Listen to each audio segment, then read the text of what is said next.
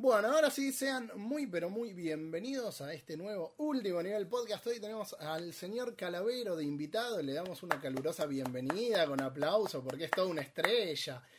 Me parece que vi la sombra de Fofi pasar por ahí o, no. Ah, listo, vi, vi la sombra. No, como ya tuvimos eventos paranormales en el podcast, viste, me da un poquitito de como cosa preguntar.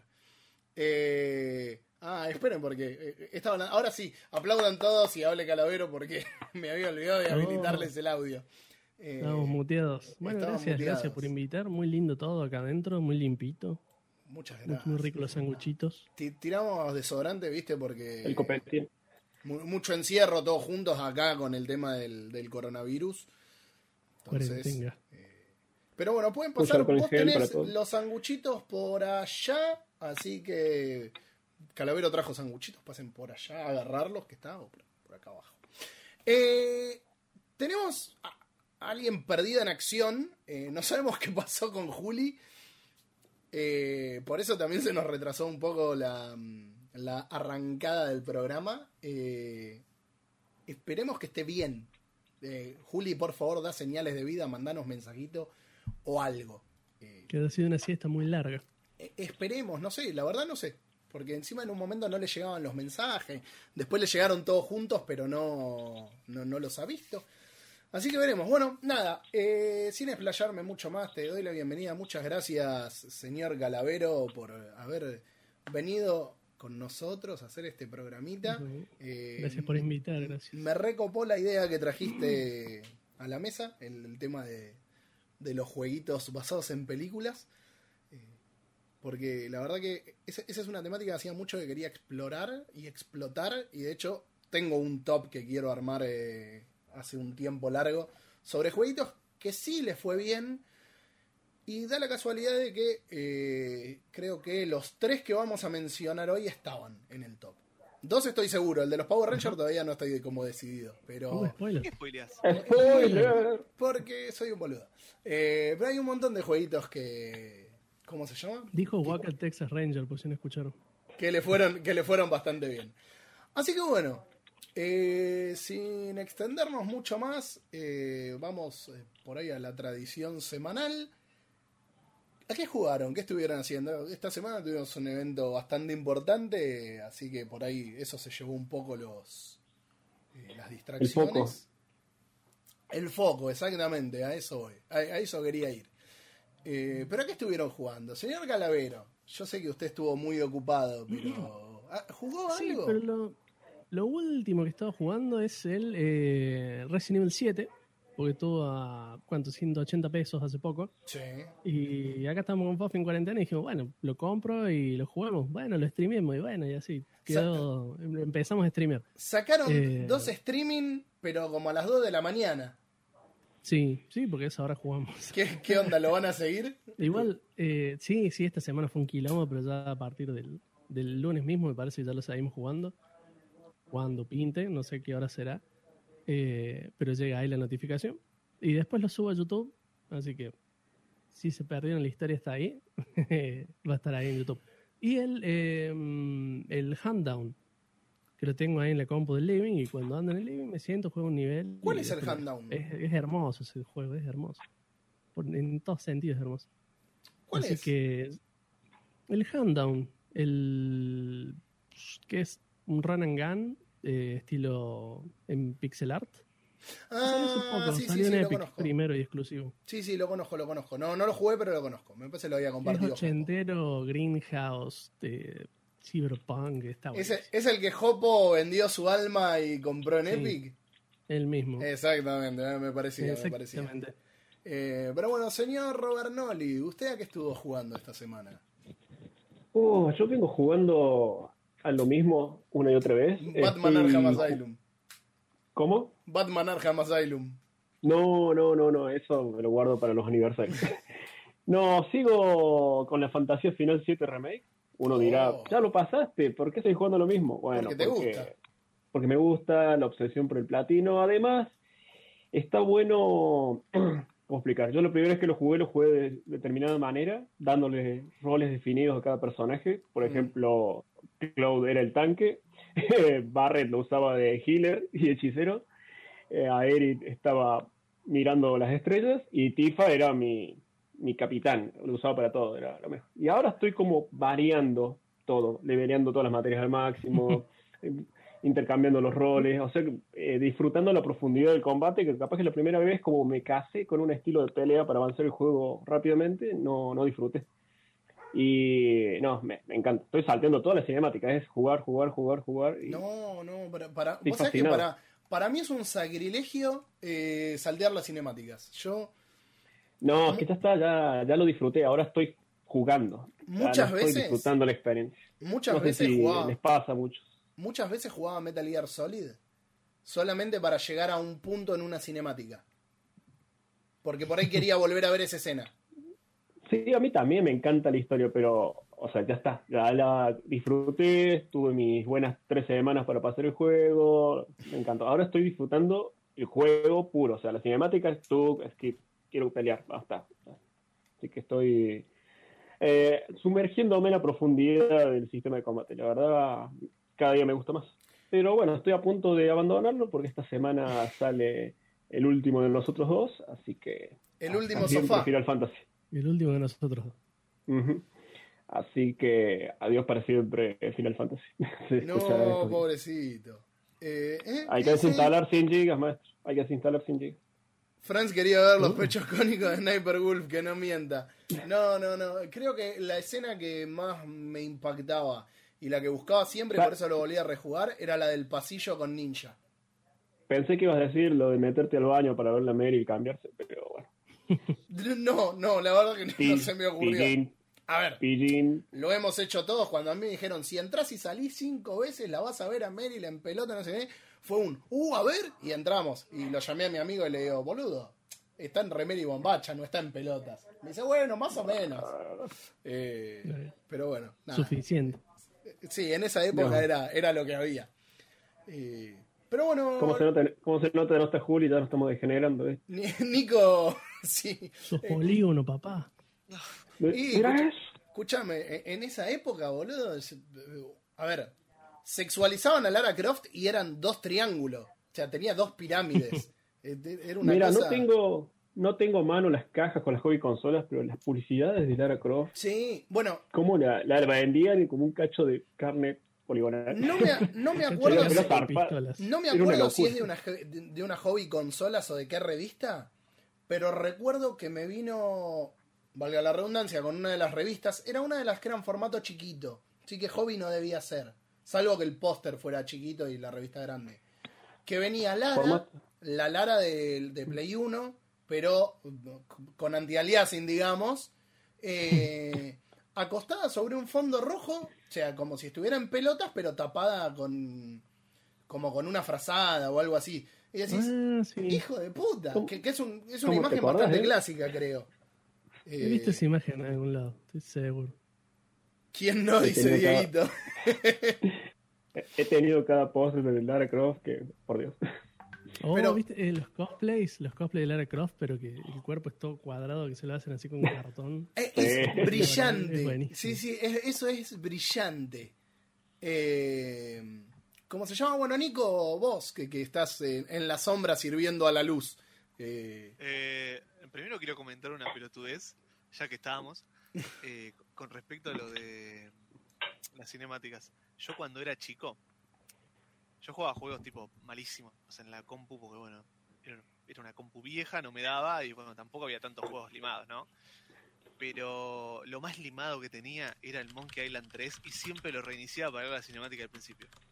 Era muy bueno. bueno, no, no estoy tan mal entonces con el tema de, de- de las cinemáticas. Eh, no sé, a, a mí eran cosas que me marcaban. Y, os- y eso que no les di mucha bola cuando empecé a jugarlo. De hecho, Metal Gear Solid creo que las primeras cuatro veces que lo jugué eh, salté todas las cinemáticas.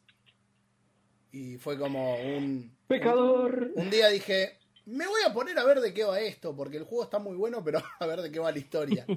Eh, y ahí me terminó de reventar la cabeza. Eh, Ese día me enamoré de Metal Gear Solid. Pero bueno, Sí. Yo Igual hoy, si no me interesa la historia, ¿sabes cómo te hago escape y a las piñas de una? no, a mí no. Es como que la tengo que ver igual. deja. No puedo, la, la tengo que ver igual. yo lo estoy haciendo porque ya está, ya la, ya la vi, ya está. Es porque quiero jugar, pero no, por lo general trato de no saltear cinemáticas. Pero bueno, lo que pasa es que las cinemáticas de Final Fantasy VII Remake son muy largas y uno quiere. Déjame pegar. ¿Son de ver algunas cinemáticas así, tipo en YouTube? No, no. Eh, Eh, Porque les gusta una parte y no quieren instalar el juego para verla, sino que se pueden verla en YouTube. Eh, lo he hecho en un momento con algún juego, no sé, Metal Gear Rising, porque quería ver de vuelta detallada cierta escena. ¿Qué es eso? No, yo por ahí para buscar algo general, en no. particular para algún video, pero si no, no. O sea, es- sí me pasa eso de volver a jugar para ver una escena, pero no de ir a buscarla a, a YouTube, digamos. ¿No han visto así un juego onda? ¿vist- Ponen el resumen y te ponen Mortal Kombat 11, la película, Lo hice. y te ponen todo una atrás del otro, todas las, las cinemáticas. Lo hice con Uncharted, después de haberlo jugado, ¿eh? De decir, che, Ah, ah. quiero volver a jugarlo, o quiero volver a verlo, mejor dicho. Eh, pero más que nada cuando le estaba rompiendo mucho las bolas a un amigo para que lo jugara, y le dije, mira, si no lo vas a jugar, por lo menos mirátelo como película. Y lo busqué y le pasé y me quedé colgado viéndolo. Adivina cuál veo yo, así cada dos meses la veo entera y son cuatro horas. Green Fandango. Sí, Ah, co- co- la cala gente conoce a su calavero. Así cada dos meses lo pongo de fondo y hago otra cosa porque me encanta. En, en español, en. Bueno, vos sabés que yo se lo dije, que quien haya visto el programa de, de Mission Start lo, lo escuchó cuando hicimos el de LucasArts. Creo que Green Fandango es uno de esos juegos, y acá entra serie, película o lo que fuera, que prefiero el juego en español que en inglés. Sobre Sí. todo por la voz de Domino. Hay muchos juegos de LucasArts en general también. El Monkey Island 3 también me encanta en español. Sí, es verdad, Sí, el Monkey sí. Island 3 ¿Sabés también. que está re bien hecho? Fuera de joda. O sea, te das cuenta que los personajes tienen su, su personalidad, ¿no? No es como los de ahora que decís, uh, está en español, porque es re genérico. A veces no sabes quién habla. Parecen todos iguales. Si Pero el pusieran esa gente en es las películas, Impresionante. ¿Cómo? si pusieran esa gente a trabajar así, pero en las películas el doblaje español no sería algo de risa. Sí, sí, posta, posta que sí. Seguramente. Eh, es que te, te porque hay películas que son Disculpa muy malas. interrumpa. ¿Cómo, cómo? Sí, pero el doblaje, el doblaje en español, ¿les, les gusta por lo bien hecho que está o porque les da nostalgia porque fue el primer doblaje con el que conocieron el juego? No, por, a mí- en mi caso por lo bien hecho que está. Es como X-Files, por ejemplo. X-Files me encanta el doblaje de David Duchovny en latino. También el de eh, Gillian Anderson. Sí, a mí me Esos juegos de pasa... LucasArts están re bien hechos. El doblaje está re bien hecho, la personalidad que tiene cada uno y la variedad de, de, de acentos también que tiene en la versión española. Se tiene mexicanos, argentinos, de- de españoles, de, de todo. Acá Rooster dice, che, pibe Manny. Eh, eh, me encanta, boludo. Sí. me- es muy bueno. Pero bueno, eh, Nico, vos... Sí, eh, las, las redes virtuales. ¿Por qué Sí. las cosas? Bueno, Porque eh, sí. súper rápido. ¿Qué jugué esta semana? La verdad que no mucho, pero.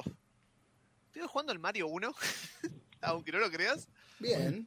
Estuvimos haciendo unos playtesting del Mario para, para boludear. Eh, sin chiste, ¿eh? Pero para boludear igualmente. Eh, me gané el Mistover en, en Twitter. de- o sea, lo estaban sorteando los, los devs en Twitter y me lo gané. El típico retuitea esto y por ahí te lo ganás. Bueno, me lo dieron. Y para quien no saben qué es el Mistover, lo pueden buscar en Steam. Y si no, eh, en súper resumen rápido, es un, un RPG de, de estrategia por turno que tiene muchísimas, demasiadas similitudes con el Darkest Dungeon. Eh, la diferencia es que le pones lolis en vez de en vez de así chabones re duros, pero Eh, pero sí, está, está re bueno, fuera de joda, me la pasé jugando nueve horas seguidas, decía mucho rato que no me pasaba eso con un juego. Y, y es bastante divertido y se pone muy complicado. Eh, y después nada más, eh, jugué al Dota ayer para boludear. Y nada más, o sea, realmente no, no tengo ni tiempo de jugar, pero el Mist Over sí le tuve que meter fuerte. Perdón, estoy escribiéndole a Juli a ver si está todo bien. eh, porque si- seguimos sin novedades. Eh, yo por mi parte estuve jugando un poquito al Kerbal. eh, sigo tratando de poner en órbita mi cohete, pero ya voy cumpliendo contratos por lo menos de volarlos. Eh, estuve jugando al Summer in Mara, que terminé la review de renderizarla 15 minutos antes de abrir la sala esta para el programa, que va a salir el lunes, porque el lunes levantan el embargo. Y. ¿A qué, a qué? Estuve jugando al Ancestors Legacy para Switch, que vamos a hacer la review con Petro para, eh, para Gamer con Mate. Eh, y dado que ya salieron las primeras reviews y que aparte el embargo para decir que lo tenías era el 2 de junio, con lo cual a mí me agarró ya teniéndolo. eh, perdón, lo tuve pasados muchos días. Ayer me llegó código para reseñar el de Last of Us 2 y está descargando. O sea, paró ahora la descarga para hacer el programa. Eh, que obviamente, más allá de que ayer ya salieron las primeras reviews, con lo cual se puede comentar sobre el juego, no voy a decir absolutamente nada porque lean la review después cuando la saque, ¿no? Así no. Porque si le contás a la gente, la gente después no lee. Entonces, Claro, Pero- eso no spoilea, pero el jueguito sí, ¿ves? Es, ¿no? Sí, ¿ves cómo es? ¿Ves cómo es? Míralo, eh, míralo. Eh, ah, eh, espérate. Pasame el link que sigo con esto de que la gente no puede postear. Es raro porque ya le saqué el, el baneo este para que la gente postee, pero. Pero nada. No sé por qué no lo está tomando. Me, me está volviendo loco el bot.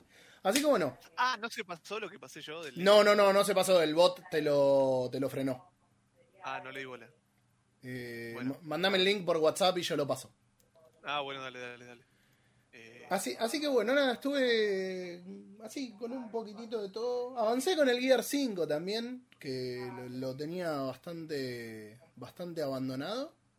Eh, ahora después de que termine con las reviews que, tengo que hacer, lo voy a, a terminar de una vez y por todas. Y si alguien tiene ganas de jugarlo online, me avisa. Y si no, será desinstalado. Eh, así que bueno, sin estirarla por ahí mucho más, algo que quieran redondear algo con el tema de los doblajes y, eh, y las Sí, Lara Croft poligonales, que podrían ser programas en sí mismos enteros. Eh, Por favor. Solo quiero comentar ya, por mi amor conocido por la saga Arkham, eh, saben que el Arkham Asylum eh, lo amo en español, no lo puedo jugar si no es en gallego. No sé por qué. ¿En Me encanta serio? el Sí, sí. Pero el único, los otros los juego en inglés. Pero eh, lo que pasa es que la primera vez que lo jugué, en su momento se añade siendo una, una un verbatim, una Xbox 360 super chipeada, eh, estaba en, en español y fue como la primera experiencia, viste, con la que te casas y me encanta en español. No, lo juego en inglés y es como que ah, está raro. Les, voy a, les voy a pasar ahora por el chat el peor doblaje de la historia de España. O el, el video Ah, se llama el peor doblaje de la historia. Hay que ver si no hay no, uno peor. Igual este es muy malo. Esa pirata, Sí, sí, está- Exactamente, está es mal. horrible. Eh. ¿Eso es real? Nunca lo supe y no me voy a arriesgar tampoco, ni a jugarlo ni a escucharlo en gallego. Pero ni, ni por hacer investigación, te digo, ¿eh? No, no hay chance. Eh, mírenlo después de, de Último Nivel Podcast, porque ahora nos tienen que escuchar a nosotros. Pero bueno, muchachinguis. Eh, la semana pasada, esta semana que pasó, no, no la semana pasada, hubieron eh, muchas, pero muchas cosas. En realidad no, no hubieron muchas cosas, pero tuvo el evento de Play, que estamos todos como re contentos con el evento de Play. Yo por lo menos estoy re contento con el evento de Play. Robert está contento con el evento de Play. Eh, Chi, chi, chi, amo. La verdad que hicimos un muy lindo streaming con Lame y con, y con Robert. Eh, el señor Alejandro Lamela, amigo de la casa, que cada tanto se postea cosas o me pasa los links para que los postee. Eh, él dice que eh, sirven las sombras para defender a la luz, pues es un asesino. Nos acompañó, hicimos una cobertura medio relámpago de, de lo que fue la presentación de jueguitos de, De, re- Play 5. de relámpago no tuvo nada porque duró una hora y media. No, no, bueno, pero salió medio de relámpago, o sea, no... La realidad Ah, es que el- fue el claro. Fue mm, eh, Iki el que medio me fogoneó para que lo hiciéramos. Eh, yo tenía ganas de hacerlo, pero la realidad es que no sabía si iba a llegar porque estaba hasta las bolas con algunas cosas. Al final salió y. Tuvimos eh, un- una linda lista de juegos. Yo la verdad que estoy bastante contento con las cosas que mostraron. Hubo gente que dijo como que era más de lo mismo. Eh, a mí la verdad, Pero el salvo, sombrero es nuevo. salvo uno de navecitas, que ahora no recuerdo cómo se llama, pero me voy a fijar mientras vemos la lista. eh, me gustó todo. Pero esta parte la iba a cubrir Juli, eh, pero por suerte creo que la vimos todos como para más o menos hacer un resumen. Eh, así que no Yeah. sé, señor Calavero, usted que es el invitado, rompa el, el hielo con el ¿Cómo evento de Sony. Te tiraste el fardo. Sí, sí, no, ¿qué, qué, qué digo? ¿Qué hago? Mirá, cerró la cámara, ¿qué? Estaba haciendo cosas en la compu, me salió un aviso. Bueno, le di play y lo vi todo. Eh, estaba piola, vi muchas cosas que me interesaron, por lo menos. Eh, uy, veo que se corta la cámara y vuelve. ¿El audio queda? Sí, sí, el audio queda, el audio queda, no sé por qué lo hace. Eh, ahora Ah, Robert no se fue qué. también, pero ya vuelve. Ah, Ahí está. Bueno, no sé qué le pasó. Eh, había muchas cosas que me interesaron y me gustaron y estaban bastante, bastante piolas. No sé si van a ir repasando de uno en uno. Eh, ¿Cómo será? Como quieran, Cre- creo que vamos a tener bastante tiempo, ¿no? Como para hacerlo, si quieren vemos uno en uno. Eh, no tenemos varias imágenes para pasarlo, pero habían arrancado, ¿cómo se llama? Con, con un juego que me parece medio raro como para arrancar una conferencia, una, no una conferencia, pero un show en el que mostrás tus juegos nuevos, la verdad que arrancar con GTA V, ¿Se acuerdan Para- de GTA para- V? Ahora GTA. V es el nuevo Skyrim. Parece. ¿eh? Puede ser. Eh, Eh, ojo, tengo una anécdota con eso. Eh, permitime contarlo, Fran. Sí, o por sea, favor. nosotros estábamos distraídos por el inicio de la conferencia y pensamos que era una joda. o sea, recién a las horas caímos de que era posta que iba a salir. a ver, espera. Y fue como. Va- Vamos a ah, profundizar. No pensamos que era una joda. Pensamos Yo que estaban que mostrando joda, GTA V para después decir, ok, tienen GTA V, lo vamos a sacar, que esto que el otro, GTA 6.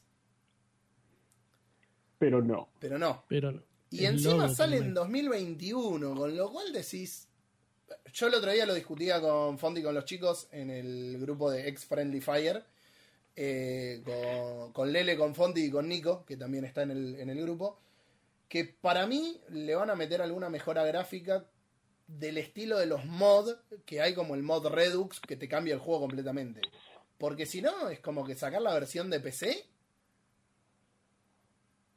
¿Qué sé yo? No sé. Es que. Y encima se lo van a regalar a los que lo tienen en Play 4. Che, yo lo tengo en Play 3, ¿cómo hacemos? No, cagaste. Cágate. cagaste, cagaste. Eh, acá dice, Ahora, ¿qué, qué, qué tanto más podés mejorar? aclararon que lo que mostraban era de Play 4, ni siquiera se dignaron de mostrar cómo se vería en Play 5, porque para no, no lo tienen. lo, lo- lo van Claro, a lograr, pero claro, yo, justamente lo que dice acá el muchacho en el chat. Eh, cuando estaban transmitiendo arriba vi un logo de PlayStation 4, por eso no, yo no caí que iba a salir por la PlayStation 5. Después a las horas fue como, ah, son unos... la- el camino de Skyrim se llama esto. Sí, sí.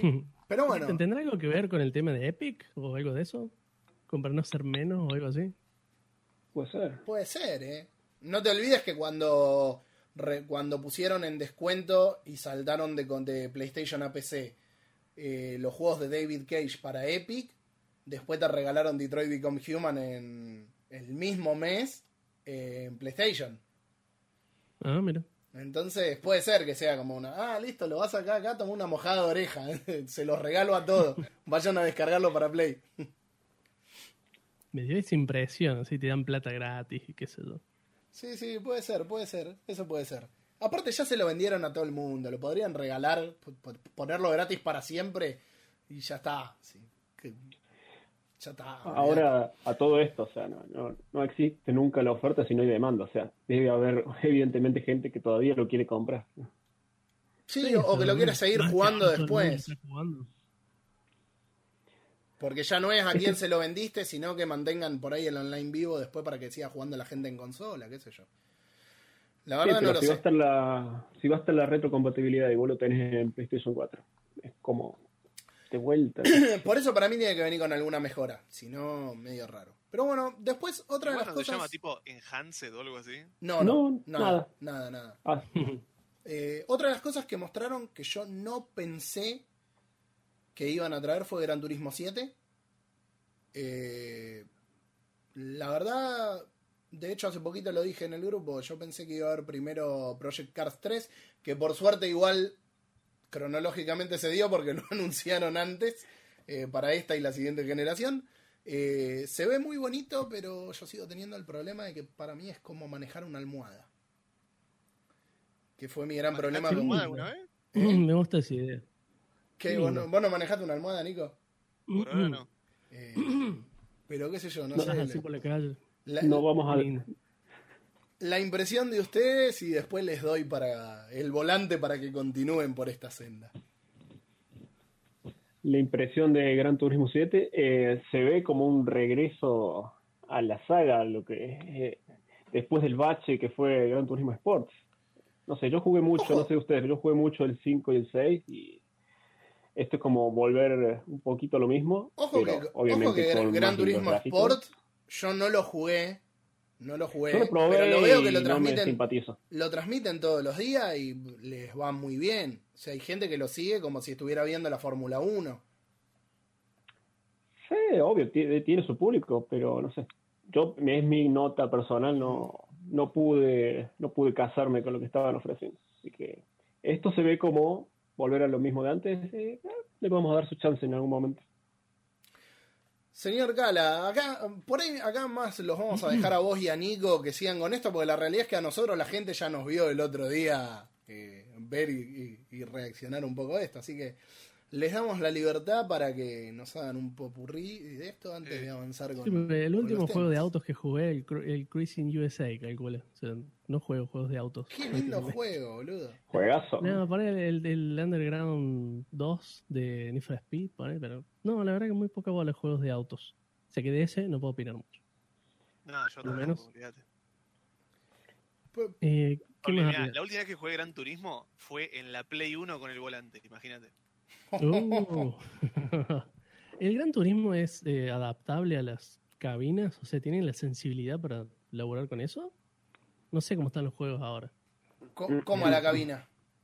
Claro, tipo para como el simulador. Antes ¿viste? En teoría sí, o sea, supuestamente agarrar una curva en el Gran Turismo es como agarrarla en la eh, pista La real, real. digamos. Sí, de he- heavy el juego. Re heavy. Lo dice el subtítulo, el real simulador Sarlanca cósmica. Sarlanga cósmica.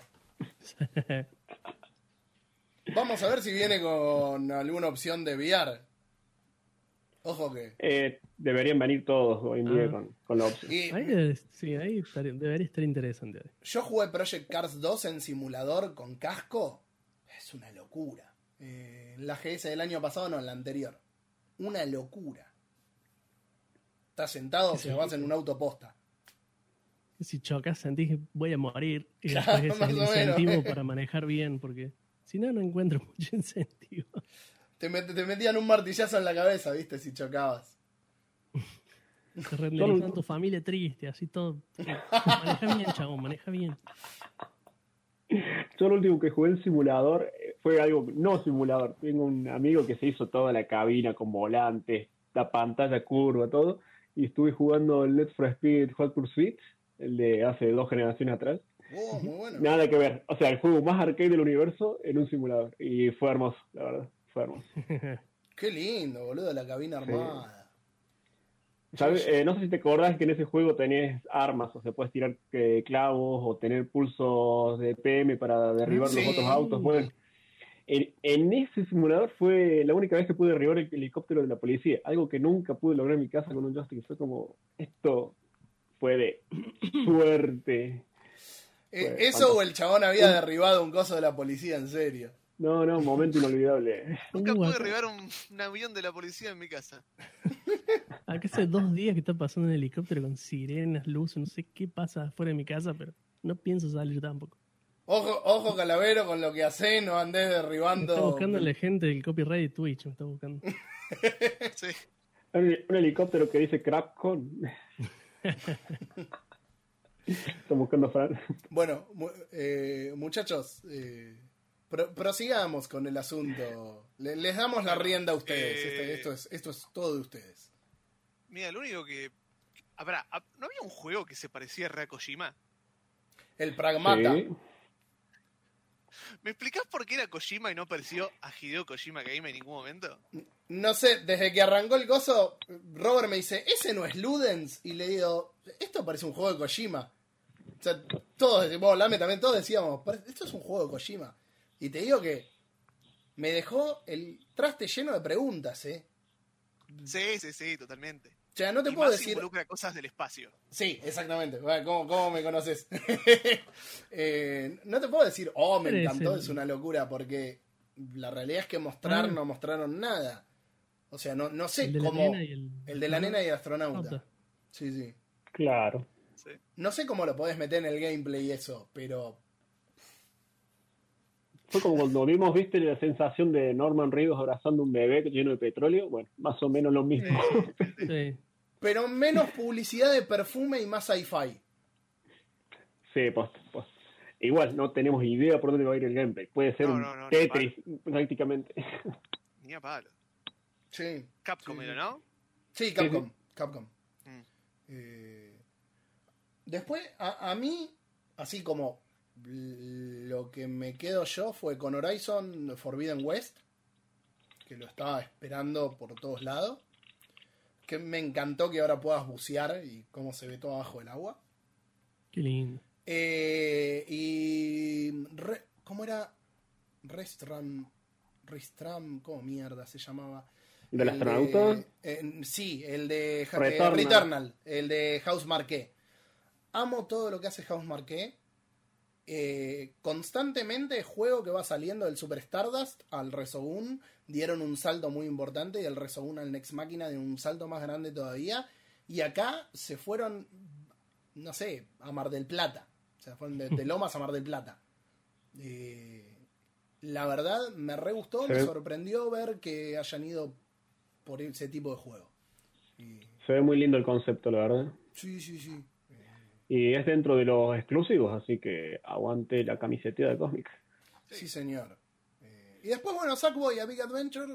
Acá en casa somos fanáticos de Little Big Planet, así que bastante contento. Está divertido. eso. Esos juegos deben estar re divertidos.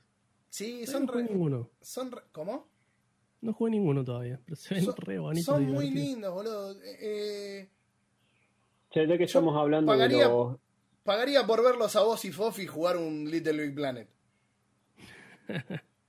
Bueno, yo te paso la cuenta. en dólares.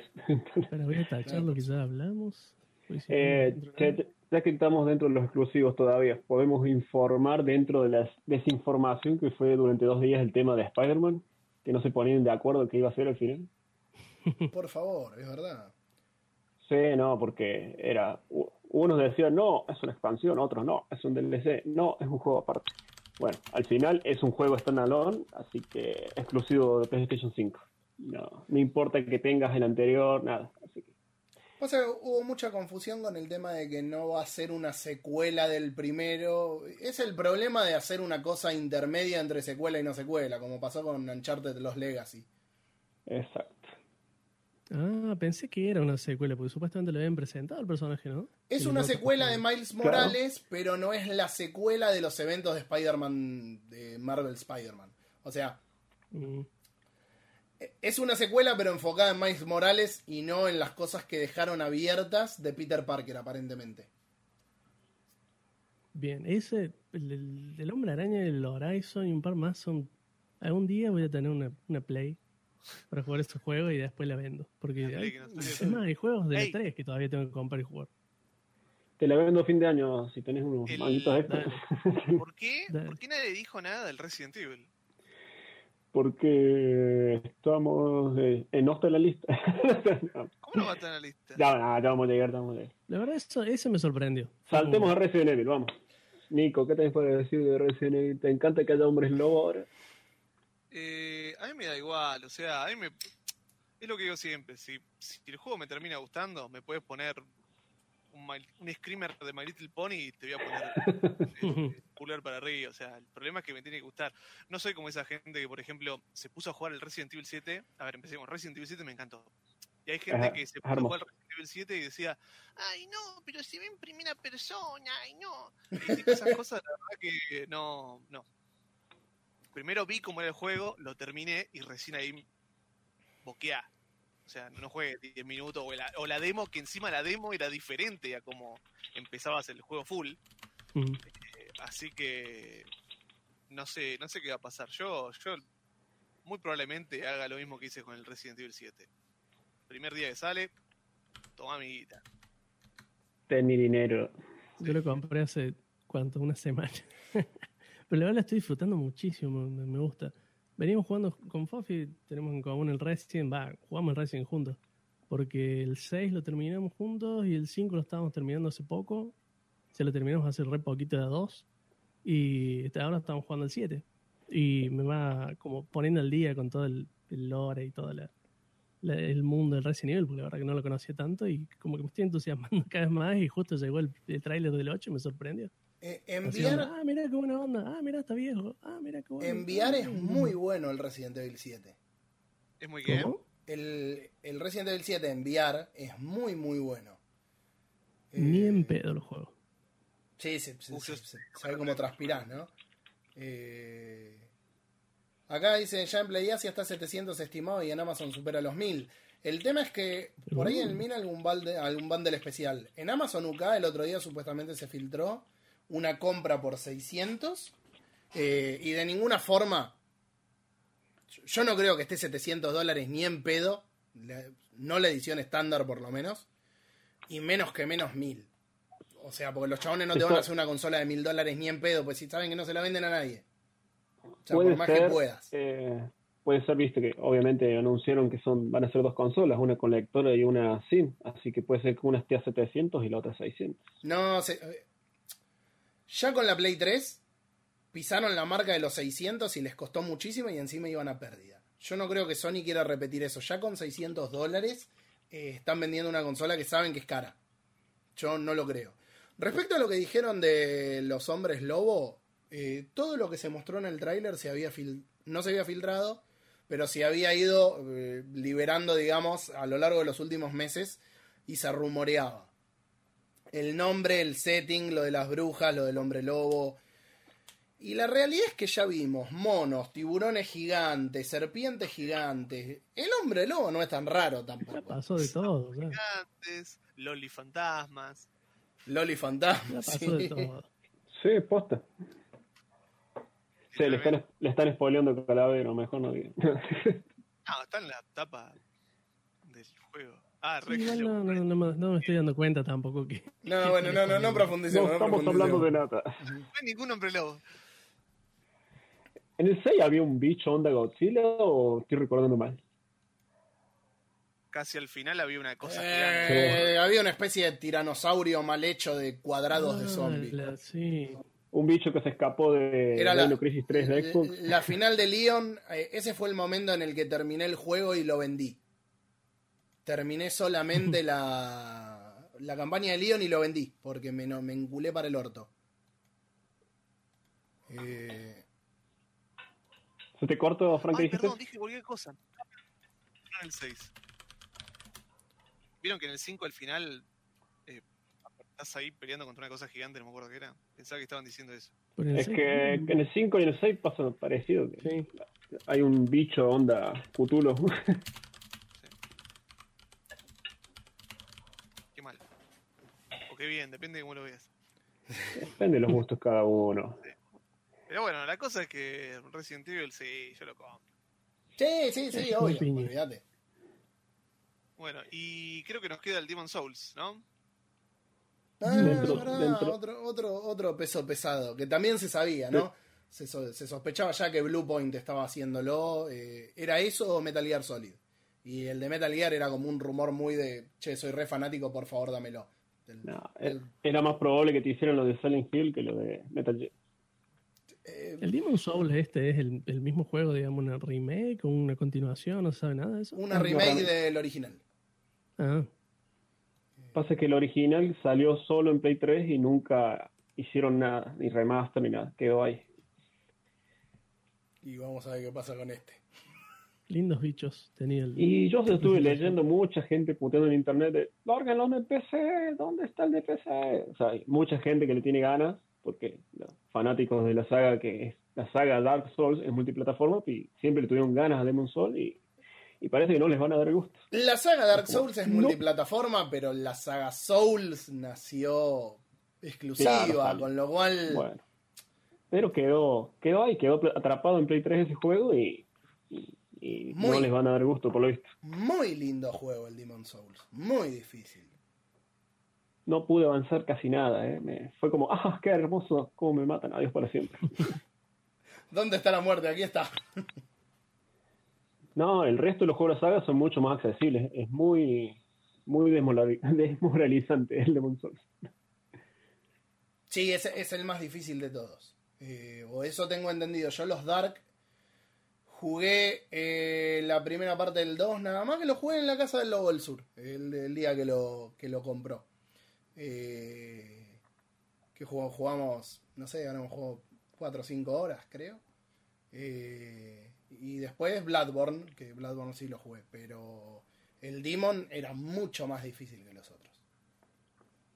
O por lo menos de los que jugué y tengo entendido de, lo- de los otros lo que dicen. Bueno, el resto de los jueguitos, niños, ¿algún otro que les haya gustado, que tengan ganas? ¿Sabes qué me gustó? El, el Box Snacks. Qué bonito. Muchas cosas para comer. Ese que los Es- bichos que comen cosas y se les suma el cuerpo. Es muy Ah. raro, boludo. To- toda la merca por todos lados. El, el, el sándwich que es como un 100 pies, boludo. Qué lindo. Yo quiero tener eso en la repisa, el sándwich de 100 pies, boludo. Eh, yo, quiero, yo quiero un sándwich de ese tamaño. Yo me quedé medio enamorado después cuando volví a ver todos los trailers tranquilos del Kena Bridge of the Spirits, el de la nenita con los bichitos negros. Ese me encantó. Ah, qué lindo. Ese, Es Es un Breath of the Wild con Pikmin. Sí, bueno. es Sí, muy vi- lindo. muy yo pensé en un Beyond Good and Evil con, Picnic, eh, con Pikmin, pero sí, sí, sí, sí, también. Ese, ese me re gustó.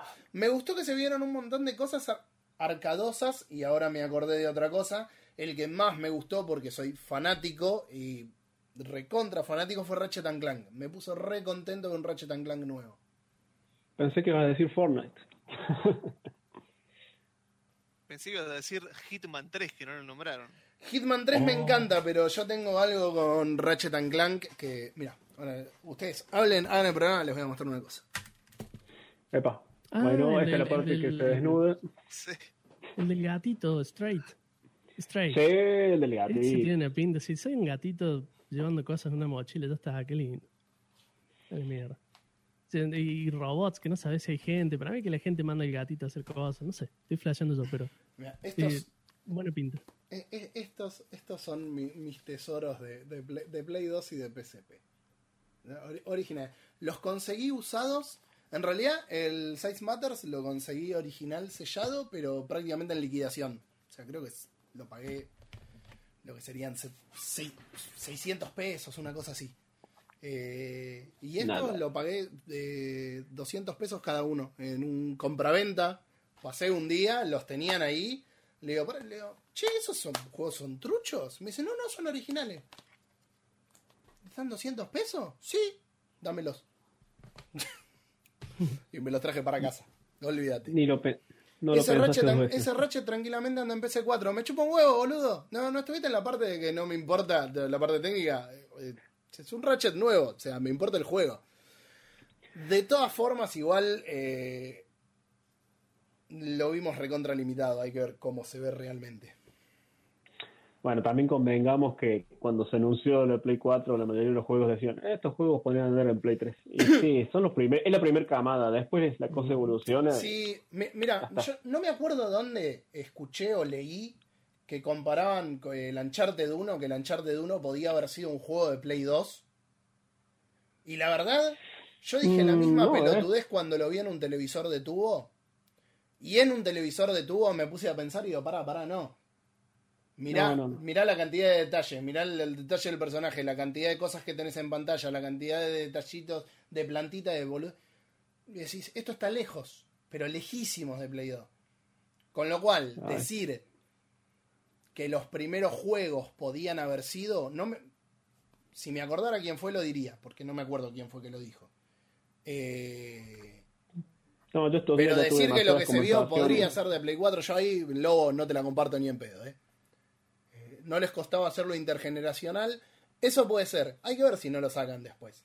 Porque si le bajás cosas, por ahí llegás. Pero que eso lo corría Play 4, hay que ver cuando veamos los detalles. No. Diego quiere Tembo 2. Tembo 2.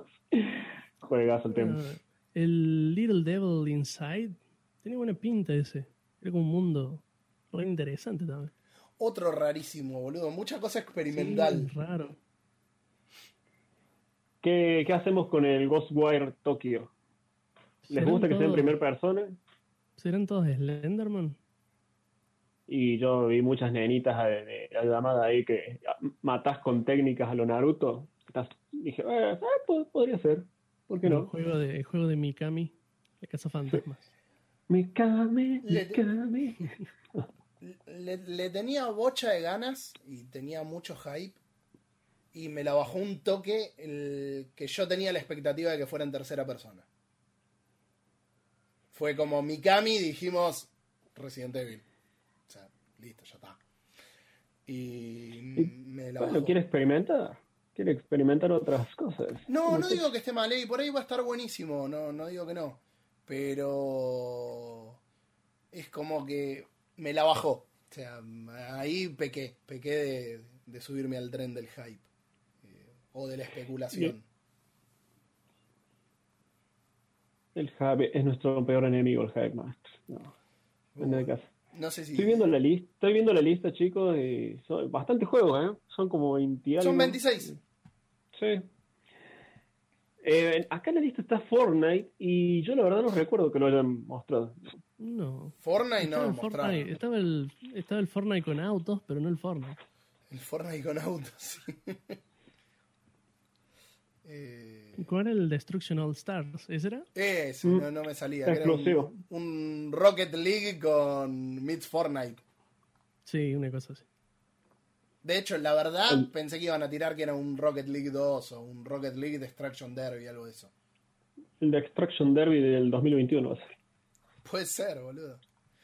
Eh, después, por mi parte, creo que no. Lo iría cerrando. Primero, el diseño de la consola no me gustó.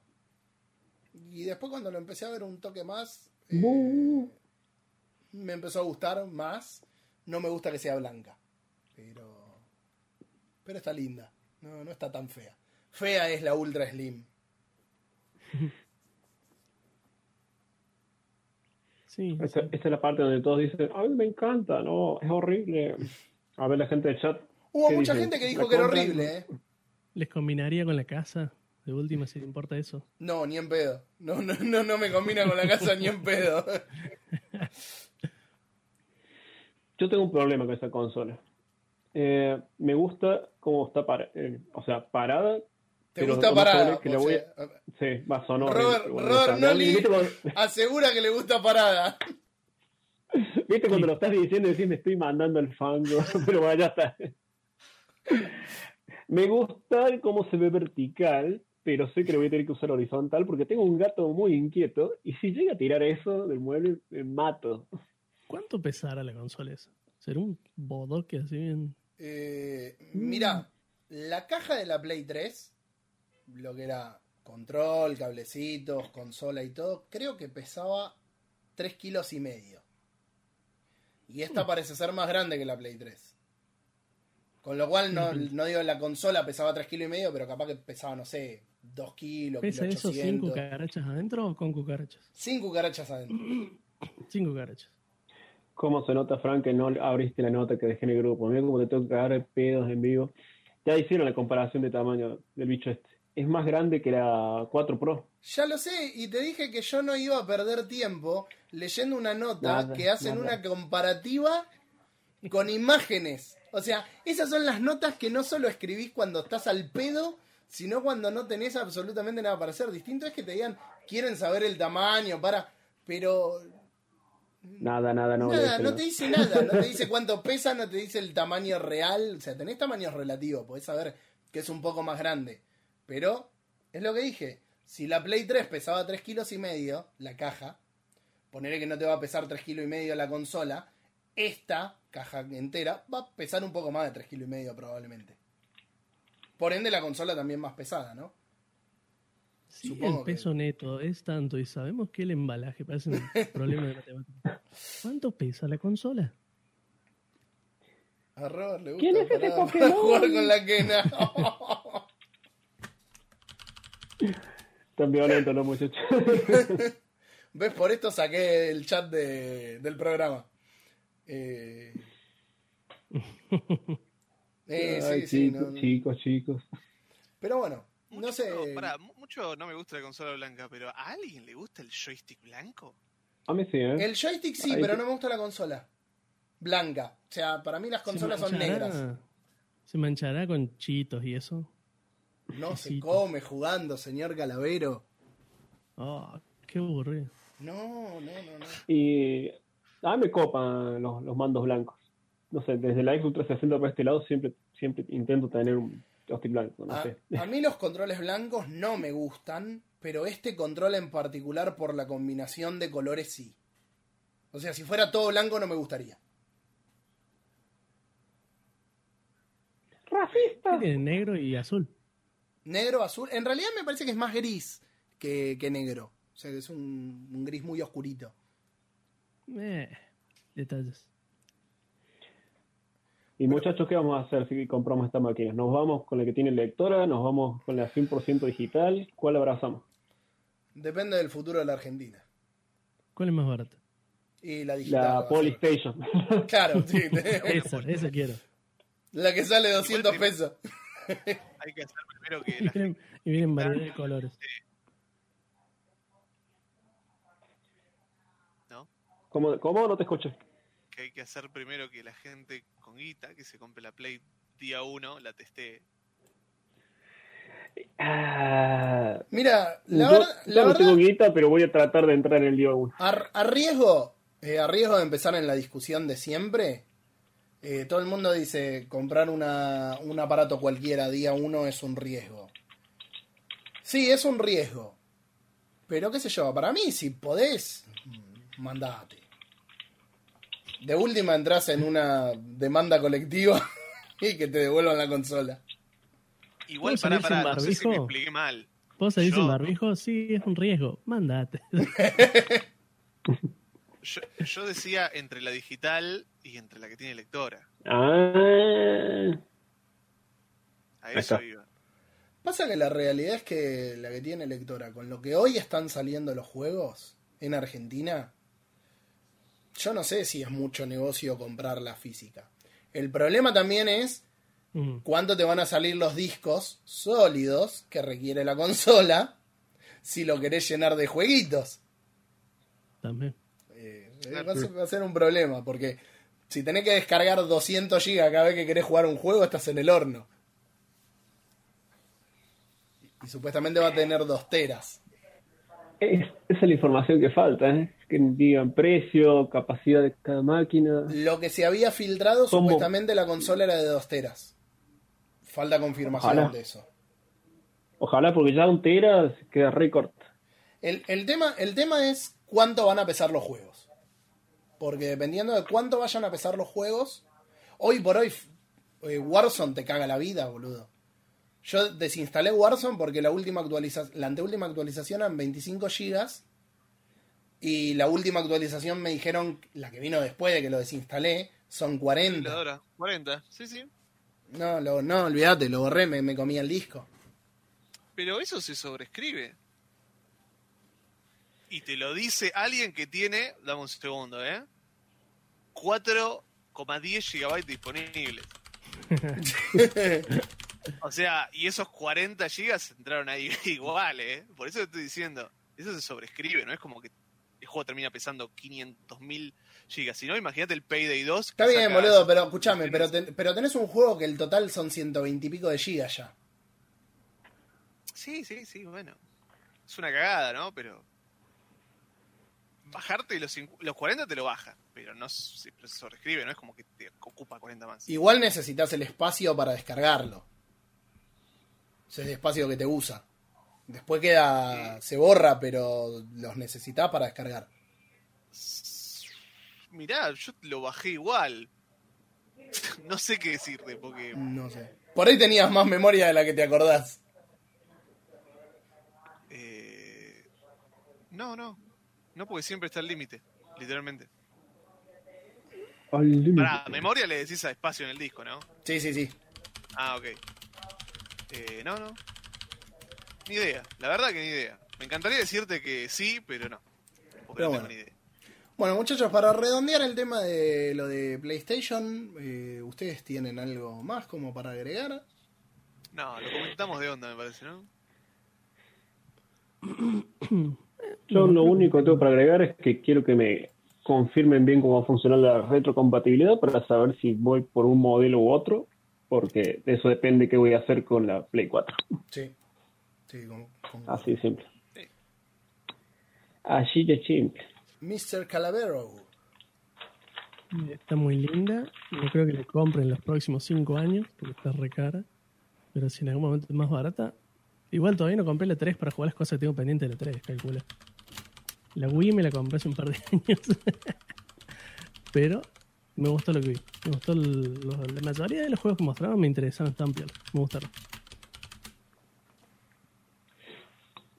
Metete en el marketplace, Calavero, fíjate, no digo que te aproveches de este momento de crisis donde la gente empieza a vender todo porque se están yendo a la ruina, pero es una gran opción. Debe haber alguna Todo. Play 3 que te la tiran por la cabeza. Equipos de gimnasia.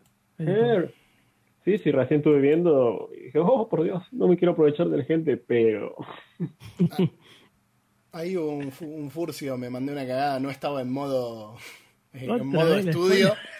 Eh, porque tengo que ponerlo y sacarlo de modo estudio y toqué un spoiler. eh, pero bueno. Si les parece, muchachos, seguimos con la temática del día de la fecha. Si no tienen nada más para arreglar, eh, para arreglar, para agregar.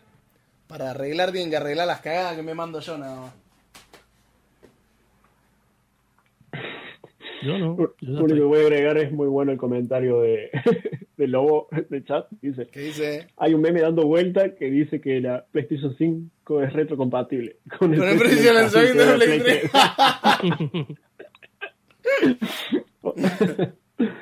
También. Te felicito, querido, te felicito. Eh, eh, veamos. Bueno, muchachos. eh, nada. La temática de la fecha son eh, al- juegos que se adaptaron de películas. Cada uno trajo un cartuchito en este caso, porque nos fuimos todos a la, a la Sega Genesis. El señor Robert es a quien le va a tocar el primero. Pero bueno, así como para una pequeña, pequeña introducción, la realidad es que las adaptaciones de ju- juegos, eh, perdón, de películas a videojuegos, son casi tan tempranas como los videojuegos mismos. Esto es un poco más como el tema de los remakes y los remaster que datan prácticamente del inicio de los videojuegos. Eh, Star Wars, el Imperio contraataca, fue, creo, por la búsqueda que hice y no encontré nada anterior, la primera película en ser adaptada a un juego, eh, que era un nivel solo, pero la gente se tenía que entretener con esas cosas. Eh, después vinieron, por supuesto, el retorno del Jedi, toda la parva de videojuegos que salieron atrás de de, de, de, de LucasArts, eh, sobre todo cuando tuvo los, ¿cómo se llama? Los, eh, ¿qué, digo? Y lo sé yo. Edor, conozco a Fran, ha dormido conmigo y me quiso hacer cucharita porque como conozco este culeo la va a tener de día uno. Boludo, si pudiera, me la compraría de día uno. La Play 4 tardé, creo que un año en comprarla. De hecho, iba a jugar a tu casa, boludo. Tenía un- una leche terrible por jugarla. Pero. Yo no tengo problema. Por eso dije lo del tema de arriesgarse. Si yo la pudiera comprar, la compraría día uno. Si no la puedo comprar, y bueno, nada, qué sé yo. Lloraré sangre hasta que se pueda. ¿Qué se le va a hacer? Es como cualquier cosa. Pero bueno, siguiendo con, con el- la temática del día. Eh, así que bueno, cada uno de nosotros eligió un cartuchito. Eh, En este caso, la realidad es que no sé por qué se lo pasé eh, al señor Robert, porque el señor Calavero va a ser el que va a iniciar con esto, que fue el que trajo la idea, porque tenía muchas ganas de hablar, en concreto, de los jueguilios de Jurassic Park. Así que, señor Calavero, le doy, le, le cedo el, bol- el- el timón de esta sección. Ajá, yo ya me estaba acomodando para ver el informe de, de Robert. Iba Y, todo para pe- allá. pero esto, es producción, Pero- esto es producción en vivo. Esto es producción en vivo porque la realidad que me puse a pensar, digo, acá el que trajo el tema fue el señor Calavero, con lo cual queda medio choto darle a Robert. Que, No, esa frase, no, hagan un clip.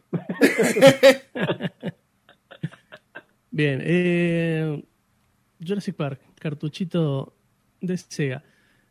Eh, había escrito algo acá, dame un segundito. ¿Ves? Yo hubiera tenido esto listo, pero me... acá está. El 24 de diciembre de 1993 a las 23 y 50, escucha esto, un joven calavero de 7 años tenía el estómago lleno, tanto de asado como de nervios. En tan solo 10 minutos los fuegos artificiales explotarían, los brindis sonarían y el helado sería servido. Pero más importante aún, los regalos aparecerían bajo el arbolito. No tenía la más mínima idea que aquel regalo sería uno de los mejores que recibiría en la vida. Envuelta en papel de regalo, una caja grandota. Y adentro, el sueño de todo niño, la Sega Mega Drive. Negra, brillosa, plástica, soñada. O sea, yo le quería jugar ahí, en ese momento, ahí, inmediatamente le quería jugar. Dije, no, pues estás con la familia, quedas mal, si tenemos que comer, bueno, dale. Hagamos todo el trámite. Terminamos de comer y jodía, jodía que le quería probar. Y dije, bueno, anda a probar. Se fueron todos a dormir, anda al living, enchufala, probala. Y traía cuatro juegos, venía. O sea, habían comprado, se había re jugado Papá Noel ese año. Tenía el Tiny Toons, que era para mi hermana supuestamente, pero está buenísimo. El Soccer 3, que no lo jugó nadie. El Street of Rage 2, que se llamaba Vernacle, la versión que tenía yo, pero adentro tenía el Yankee y eh, juegazo. Y el Jurassic Park. Y como era un pibe obsesionado absolutamente con los dinosaurios y loco por la película, porque la película era, sa- salió hace ah, medio año, eh, pues fue a mediados del 93, dije, ya está, mete el Jurassic Park. Así que enchufé todo, estaba solo en el living, todo oscuro. Y le doy play, lo prendo. Aparece el logo de Sega con el tiranosaurio, todo oscuro también, y el efecto de sonido del tiranosaurio. Eh, y después de ahí, truenos, se abre el portón y empieza el, el, menú que te, que te lleva hasta el juego. Le di play y ahí aparecía la camioneta, la lluvia, el trueno, aparecía el, el tiranosaurio por delante del auto. Veías la cara del doctor Grant aterrado en el, en el retrovisor. Lo sacudía, lo reventaba. Rayo se funde negro y me cagué las patas. Absolutamente cagado las patas. Porque la, la música, la música de ese juego. no me esperaba. Oh, pom, pom, y el rayo y ton, ton, ton, ton, ton, ton, y se iba a la mierda y me cagué todo. Lo empecé, me morí, porque el Triceratops pensé que está ahí. Me morí y tenía tanto miedo, estaba solo, dije, chao, lo sigo mañana. Pagué todo me fui a la cama. Ese fue la primera, la primera, el primer contacto que tuve con el, con el Jurassic Park. Eh, bueno, Jurassic Park salió en 1993, al igual que la película, junto con todo lo que había salido de merchandising alrededor de la película. Eh, incluso el VHS salió como más de un año después salió el VHS, ponele. O sea, salió al toque el juego dentro de promoción, pero después los otros productos llegaron mucho más tarde. Eh, a ver, déjame ver qué tenía por acá, dónde empezamos, porque si no te voy a contar todo mezclado. Eh, el desarrollador era Blue Sky Software, o sea que eh, la misma gente que hizo Vector Man y Range Stimpy eran los dos, los dos juegos dentro de la lista que tenían, que eran por lo menos más conocidos por mí. El juego toma de la película, o sea que está directamente ligado a la película en cuanto a los personajes, en cuanto a las locaciones y demás. Eh, y empieza con el, con el vistazo de la isla Nublar, que es la isla principal donde se da toda la historia de Jurassic Park, donde está efectivamente el parque. Pues después está la otra que es eh, Sorna, pero es de otra película. Y es básicamente un plataformero. Y tiene dos modos de historia. Uno donde usamos a Alan Grant, es el doctor Alan Grant, eh, interpretado por Sam Neill en la película, obviamente, tratando de escapar de la isla, teniendo como defensa un arsenal no letal. A mí me gustaba eso, que no mataba a los dinosaurios. Y los cuales tenían una picana, unos dardos, unos dardos rojos, se queda lo mismo, pero creo que quitaba dos dardos por cada rojo. Eh, la bomba de gas, las granadas cegadoras y una granada explosiva que ponía a dormir los dinosaurios también, no sé por qué. Eh, no sé, quedan en shock, no sé. Eh, Yo siempre asumí que era una combatiendo granada de gas, eh, de gas del tipo somnífero. no, hay una que hace puff, y hay otra que hace puff, o sea que es rojo el fuego incluso. Ah, sí, sí, sí. Hay una, sí que es una granada, pero roja. Eh, y con eso combate los distintos enemigos que se van presentando a lo largo del juego, que son... eh, porque en este punto, en el desarrollo del juego, estaba al mismo tiempo que se desarrollaba la película, entonces en gran parte se basaron en eh, storyboards y en el libro eh, para, para hacer el juego. Por un lado se basó bastante en eso, entonces no solamente en el Velociraptor, por ejemplo, o el, el Dilophosaurio, el Tiranosaurio Rex, digamos que son de, de la película, sino el, hay otros que estaban en el libro y en los storyboards que nunca llegaron, como los chiquititos, esos los consomnatos, o los pterodáctilos, bueno, eso eh, fue por haber estado en desarrollo al mismo tiempo. Después, por el otro lado, tenía un modo de juego que yo descubrí como seis meses después de haber tenido el juego, no sé por qué, donde usabas el Velociraptor. Y cambiaba totalmente el juego. lo descubrí varios años después. Bueno, sí, no, no- no era muy claro, o yo era muy sopenco, no tengo idea. Pero eh, después descubrí que tenías un modo Velociraptor, que la intro era distinta, era pero no era tan complicada. Era la jaula, se cortaba la luz y aparecía el Velociraptor, que daba miedo también. Y trató de cazar al Dr. Grant a lo largo de, de todo el juego. Los controles cambiaban totalmente, porque ahora tenía un, eh, tenía un botón de mordida que si comías bichitos te regeneraba tu energía. Eh, después tenía un zarpazo, un salto y combinaciones que hacían un super salto o, una, o se abalanzaba hacia adelante, por ejemplo. Entonces era como un poco más complejo en ese sentido y estaba bueno también. Tiene eh, seis niveles el juego, porque ya te los mostró en, el mapa, eh, pero cinco en el caso del Velociraptor, porque hay uno menos. Y tenés la jungla, que está muy bien ambientado, eh, en varias capas, digamos, porque tenías una capa de fondo que era una selva bien tupida y después tenías eh, lianas, piedras, árboles. O bastante bien logrado, digamos, el, tema de, niveles. Eh, tenés la jungla, después tenés una planta eléctrica que supongo que se basaba en, la escena que tenían que reiniciar la, parte eléctrica de la isla, pero esta era como una planta gigante, súper complicada, con partes que tenías que trepar y al mismo tiempo te dan electricidad, estaba lleno de bichos, era un quilombo bárbaro. Después tenés el río, que andabas en una balsa, que eso sí es sacado también del libro y de, incluso del storyboard del- del- de la película, en la que tenían que pasar por el lado de un tiranosaurio sin despertarlo y meterse al río y después el tiranosaurio se metía a nadar y los perseguía. Era una escena, si lo hubieran hecho era bastante cara en la película. Eh, y en eso basaron eh, esta escena del río, pero acá tenés un bote de motor que va juntando eh, combustible para la lancha todo el tiempo. Y era súper complicado de, de manejarla. Eh, incluso se basó, el juego que está en Universal Studios está basado en la parte de la balsa, porque vas paseando una balsa todo el tiempo. Sí, es verdad. Sí, sí.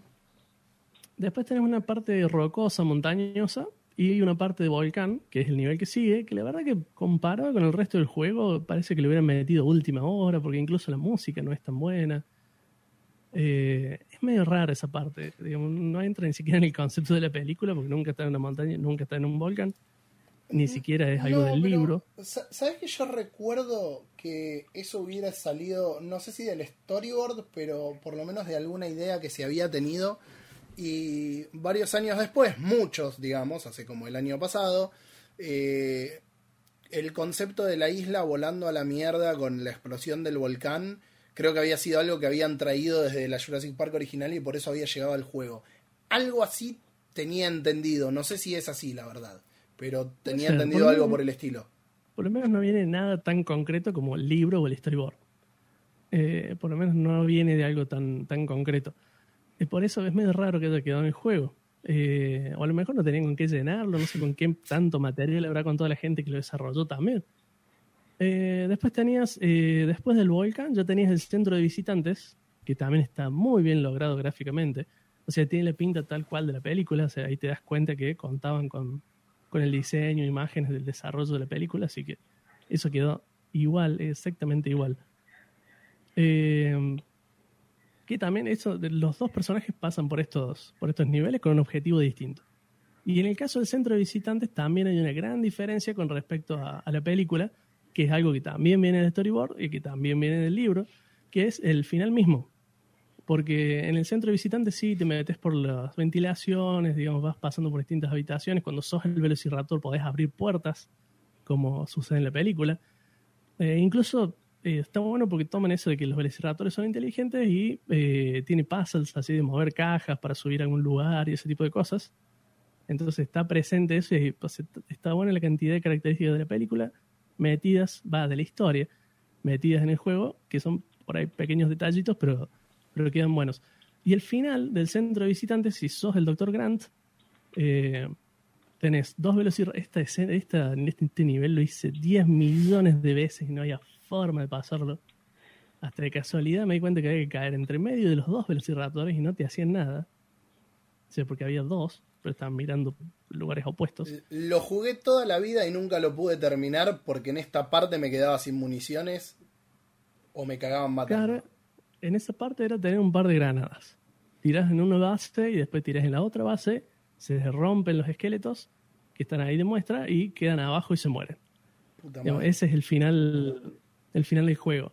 Y en la película pasaba lo mismo, porque había dos velociraptores, uno termina atrapado debajo de los huesos y muere, y cuando el otro los va a atacar, le pegan un tiro y es el doctor, eh, el doctor Hammond, el, no, no es doctor Hammond, bueno, Hammond, el viejo Hammond, que los viene a buscar, que después está en el helicóptero afuera, como vimos en la otra parte. Porque en la película hubo un cambio de última hora para meter el tiranosaurio por cuestiones técnicas, como era posible, entonces dijeron, bueno, metamos esto. Eh, y cambia totalmente y es distinto al libro, pero en el juego quedó el final original. Y si jugás con el Velociraptor se vuelve medio raro porque tenés que ir abajo también y, y cuando te tira bombas esquivarles, después se caen los huesos y los seguís persiguiendo, listo. Es medio raro. Sí tenés una escena final con cada uno, porque en el caso de Doctor Grant tenés el helicóptero que se va y se ve como la silueta del tiranosaurio que venimos viendo hasta ahora. Eh, digamos, pero todo, en silueta y se va el helicóptero. Y en el caso del Velociraptor, eh, termina que se escapa también. No te dice si lo caza a Alan.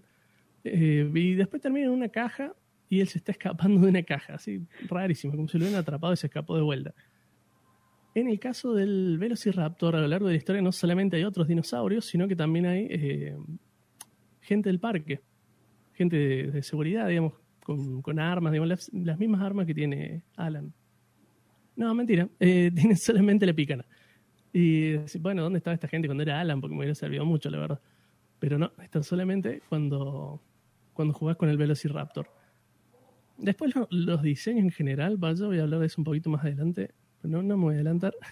bueno, pero hasta ahí los niveles que, digamos, forman parte del juego. ¿Ustedes lo jugaron el, el juego? ¿Han tenido la...? No sé si lo han jugado en, en el Sega o en emulador. No, lo jugué en el Sega. De hecho, lo tengo. Es más, esta noche me parece que me voy a quedar jugándolo para poder pasar finalmente esos dinosaurios. Que... final. Era, boludo, o sea, te pasabas por todos lados y no había forma de ganarle. Me terminaba quedando sin municiones y me pasaban las horas y seguía en el mismo lugar.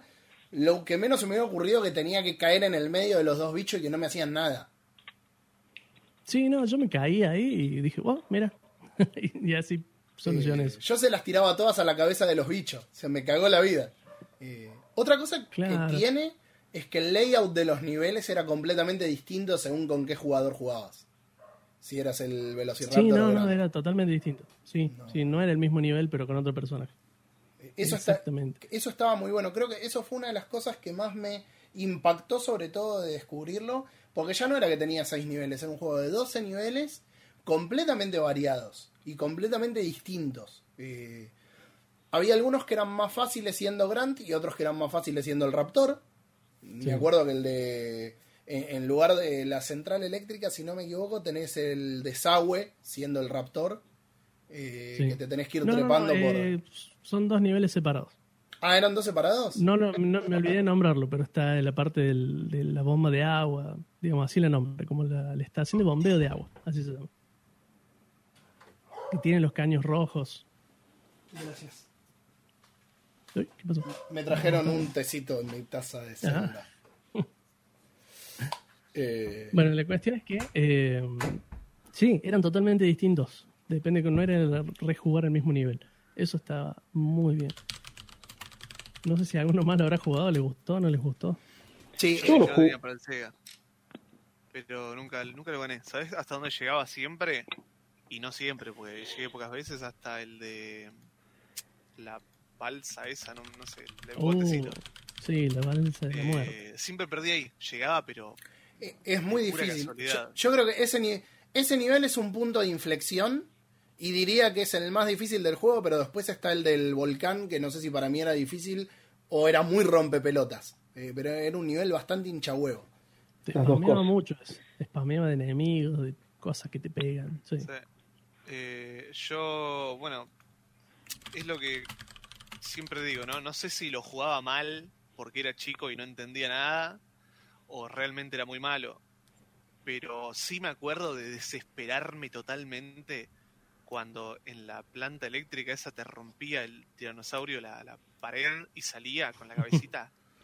Sí. Me re desesperaba, cómo me asustaba cuando era chico. Es más, ya me asustaba cuando ponías el cartucho y, y te decía Sega y abajo estaba el dinosaurio.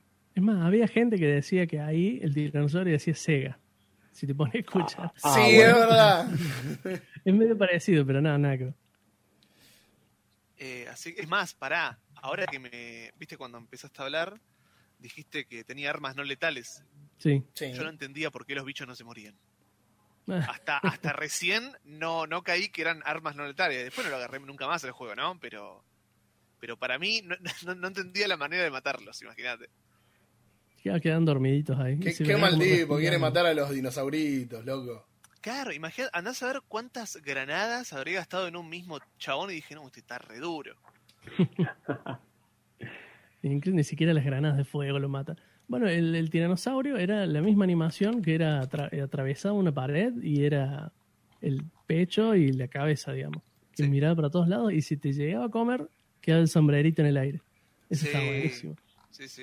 Esos detalles. Y le pegabas y le pegabas y le pegabas y no pasaba nada. Decís, se va a ir en algún momento. No, le pegabas y le pegabas. Y era que tenías que pegarle y cuando hace la misma animación de rugido, pero podías pasar. O si le tirabas la segadora, quedaba un rato mirando con los ojitos en ping, ping, ping y te tenías que dar cuenta. O sea, pero te daba miedo. Hasta que te das cuenta que podías pasar, te daba miedo. Sí, sí, era Y se repite un montón de veces el dinosaurio, que aparece golpe y todas las veces te da miedo. Los dilofosaurios eran re rompebola. No, Muy bueno. Eh, cre- creo que de, de Sega Genesis yo creo que es uno de mis juegos favoritos. No, no sé si decir mi juego favorito porque pienso en el Aladdin, eh, pienso en el Tiny Toons, eh, Toy Story, del cual eh, vo- voy a hablar yo, es mi película. Eh, pero creo que el de Jurassic Park puedo afirmar que está top 3 por lo menos. Sí, yo como fan de Jurassic Park, sí, siempre estuve arriba. Eh, bueno, siguiendo el, el tema de los gráficos, eh, el- los gráficos es uno de los aspectos, digamos, principales del juego, uno de los mejores aspectos que tiene el juego. Incluso superando mucho a la versión de Super Nintendo, que era, cara. que era un jueguito que se veía de arriba y era tipo Zelda, digamos, explorar ir de una base a la otra.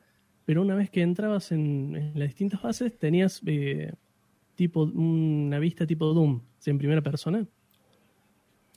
Eh, pero como que gastaba mucho en eso y la gráfica en general no terminaba siendo eh, muy compleja ni muy seria, digamos. En el caso de este juego, del, Jurassic Park de Sega, eh, usaron, tenía una mezcla de imágenes pre-renderizadas, mucho generado por computadora, digamos, el- el- la técnica del Mortal Kombat, digamos, pero no, no fotografiando gente. Y tenían eh, el aspecto que iban a terminar teniendo en la película. O sea, eso es muy fiel a la película. Sí. Eh, la pinta del, del, del tiranosaurio Rex, el tamaño que tenían los velociraptores, porque los velociraptores en la vida real son mucho más chiquitos. Eh, el dilofosaurios, todos iguales. Y los que no estaban en la película tenían un diseño que concordaba con el resto, digamos, de los animales que sí veías. Sí, es verdad. Y, con re- y la animación estaba bastante linda y era fluida, aunque se glitchaba pero por una cuestión de jugabilidad, pero la animación en sí estaba bastante bien lograda. Eh, o sea que tenían, eh, tenían el aspecto final que iban a tener, que iban a terminar teniendo, digamos, en, en la película. Y eso sumaba muchísimo, cosa que en las otras versiones que salen al mismo tiempo no pasaba. Eh, y le daba un tono de seriedad a esta fotorrealismo, digamos, entre, entre comillas, ¿no? Eh, que tenías un, eh, escenas muy bien ambientadas y otras que eran muy parecidas a la, de la película, como en el caso del, centro de visitantes del final, estaba tal cual los diseños de... O sea, el estilo que terminó teniendo la película. Después, respecto a la jugabilidad, es uno de los puntos, capaz un toque más bajo del juego, porque no sé si fue una cuestión de tiempo o qué, pero como que no está bien pulido. O sea, el tema de los controles no está bien pulido porque eh, por ahí puede llegarse muy complejo y trabajoso por ahí si tienes que hacer un movimiento muy calculado, Sí. como un salto o tenés que caer en un determinado lugar, o a veces también dependía del diseño de nivel que venías rebotando en bajada y en un momento tenés que saltar, porque sí.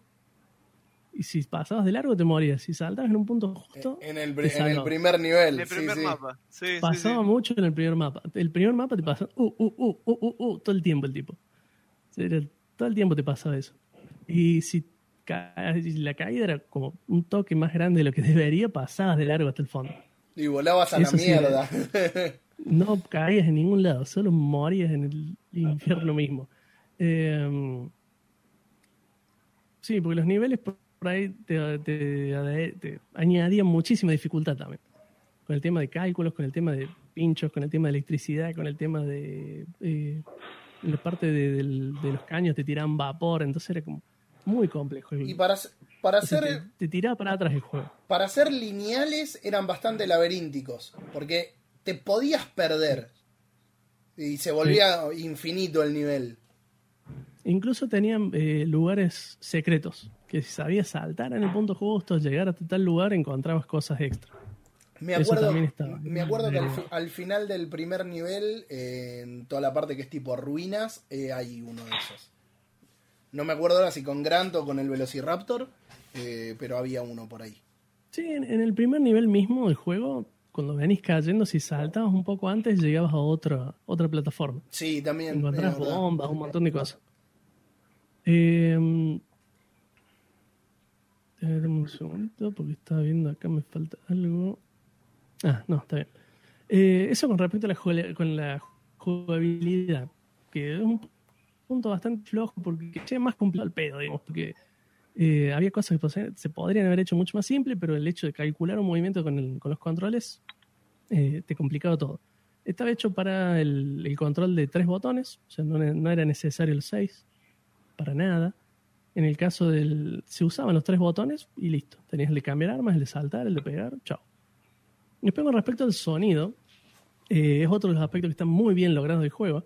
La composición estuvo a cargo de Sam Powell, que en ese momento, digamos, no tenían la música final del juego, entonces tuvieron que inventar música nueva. O sea que no tenían ni siquiera una versión comprimida de- del tema de Jurassic Park. Eh, creo que es una de las últimas cosas que se agregaron a la película, así que olvídalo, de cero. Eh, hay un par de niveles que la atmósfera no está muy bien lograda, que son los de la montaña y el, y el volcán, que como te decía, el nivel tampoco a nivel visual estaba como tan, tan, tan logrado. Ustedes sigan, tengo que apagar un cachito la cámara. Dale, pero en general está eh, muy bien todo lo que es la ambientación. Con o sea, te daba el, el sentido de, de- de lúgubre y de urgencia y de selva o de... Entonces estaba muy bien. O sea, te- incluso de puntos te da miedo también. Los efectos de sonido son muy buenos. Todos los que suenan en general, los efectos de sonido son muy buenos. Incluso tenían eh, los sonidos de los bichos que terminaban siendo los de la película porque tenía los chillidos del velociraptor, los ronroneos y ese tipo de cosas. En el caso del tiranosaurio, no, tenía un, un rugido estándar, digamos. No, no era el rugido que termina siendo el de la película. Y aprovecho bastante la, la tarjeta de, de sonido del Sega porque suena bastante bien. Eh, después, no es un juego largo. O sea, si lo haces de una sin perder, sin, o sea, acordándote todo lo que viene, lo haces media hora, como mucho. Capaz que un poquito menos. Eh, pero es una cuestión de prueba y error, prueba y error y morirse y perdías las tres vidas y empezás de cero y perdías una vida y volvías al principio del nivel. Eh, no tenía continues. pero sí tenía un sistema de password que te hacía por lo menos llegar hasta donde estabas. Y a partir de ahí probar y morirse, probar y morirse, y probar y morirse 10 millones de veces. Incluso hay cosas que tenían que resolver antes de que apareciera en pantalla. O sea, matar un bicho antes de, de verlo. O sea, tenías que saber dónde estaba. Es el típico Sí. juego que te- aprendes de memoria. Sí, tenés que aprenderlo de memoria, no queda otra. Eh, como que no podés ir piloteándola en el aire porque no, no hay forma. En definitiva, para mí, por lo menos, era un- es un buen juego. O sea, lo sigue siendo. Y si sos niño y te gustan los dinosaurios, está, te volvías loco. Eh, como que buscaba Jurassic Park y ya estaba Jurassic Park, entonces, listo, con esto me alcanza y me sobra. Después tuvo dos continuaciones, las voy a nombrar nomás, que también fueron para la Sega Genesis, porque hay muchísimos juegos para un montón de consolas. Pero la continuación de este es el Jurassic Park, eh, Jurassic Park Rampage, que eh, es una continuación directa de este, que es el Jurassic Park, pero en Pepa. Todo loco, corriendo los tiros, es un run and gun y bichos por todos lados, y vuelan y saltan y corren. Vos sabés que yo jugué ese antes que el original. Sí, después cuando jugué el original fue como, pero esto es muy aburrido, como que los duermos y en el, en el otro juego los podía desintegrar con un rayo láser. Claro. Comparado con el otro, el otro era como los juegos de Star Wars de Super Nintendo que corrías y le dabas y le dabas. Hay un nivel que montas un Velociraptor, si mal no recuerdo. en Sí, un, ga- un Oscuro. Gallimimus, uno de esos. Claro. Le daba fruta, usaba assets del otro juego, pero incluso le tocaba el color y era toda una locura. Los niveles también hacían cosas que le revoleaban el nivel, pero era divertido. Era súper divertido. Es más, la historia es que el helicóptero que despegó en el 1 Mm. chocó en este. Y empieza ahí. Sí, Y ahí era, más era- todo era- lo- era onda como una secuela, pero no secuela. Claro, Era, era el Miles Morales de Jurassic Park. Claro, Claro, un sí. modeo. ¿Vieron Eh. Pokémon? Era Eh. el B normal. Sí, en su momento, sí. Bueno, es 20 como la años. Liga Naranja de Pokémon, relleno. claro. No, no, porque no, no era relleno tampoco. O La sea, Liga Naranja, sí. No, el- Bienvenidos al el Jurassic podcast de. Pokémon. Ah, ¡Hola, gatico! Y después de este salió otra secuela que era Jurassic World, que era, eh, digamos, de la secuela de la película. Eh, que este, por ahí no está tan bien logrado. Perdón. Eh, Por ahí no está tan bien logrado. Eh, se ve de arriba, cambia totalmente el juego. Incluso hay momentos que manejas un autito y vas yendo de una locación a otra, consiguiendo cosas. ¿no era Incluso te van Lost tirando World, información. así? ¿Cómo? sí, ¿No era Lost World? Claro, porque World era el Eh, Lost Park nuevo. World. Sí, Jurassic Park Lost World. Lo noté re mal acá. Eh, sí, Lost World. Que era la continuación. Y ni siquiera tiene la historia de la película. Hay un par de momentos donde aparecen algunas cositas, como el tráiler que se cae en la 2 y eso, pero la verdad que No, mucho te- más que eso. pero tenías también el- Eh, la parte de las dos. motos, que la parte de Mm. las motos era en Eh. primera persona, que era re difícil.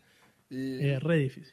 Tenías la parte que por ahí acá era donde no cuadraba mucho, que tenías que capturar a los animales, porque vos ibas teniendo islas o zonas de la isla a la que accedías con una lanchita, Sí. y eso eran los distintos niveles, y tenías misiones, ponele capturar estegosaurios, eh, había uno que era activar unos radares, Ah, me acuerdo que había una cueva llena de velociraptores que costaba un huevo, era re difícil. Estaba muy bueno. Yo me acuerdo que de chico no me gustaba tanto porque estaba buscando algo como el primero. Eh, y cuando le tomé gusto, me, me enloqueció. Eh, A mí me, me pasó parecido. no Vos- me anda ese cartucho. ese cartucho, vos sabés que fue uno de los últimos juegos que jugué en Genesis en su momento. Y al comienzo no le agarraba la mano y después me encantó. Porque sobre todo por los niveles variados de cuando vas en la camioneta le disparas al tiranosaurio, vas en la moto, vas en la balsa. Eh, hay que agarrarle, o sea, no es un amor a primera vista, tenés que agarrarle la mano. Sí, debes jugarlo un buen rato. eh, bueno, yo me estoy quedando sin voz. Eh, así que en definitiva, en mi gusto, el primero está más logrado con respecto a juego de película eh, que los otros dos que salieron después. Y es más, un cartuchito que todavía lo tengo. Cuando vendí la Sega, en un momento me quedé con el, con el cartuchito de Jurassic Park. Lo tengo, no está acá en esta casa, lo tengo en la casa de mi vieja, creo que está. Eh, que es el único que me quedé y lo tengo ahí guardadito. No creo que lo venda nunca. No, no lo Así que, vendas. Jurassic Quédatelo, Park para Sega. quédatelo, es una cosa hermosa. No, hay, no que, lo voy a hay que vender. conservarlo. Sí. Jurassic Park para Sega 1993. Fin.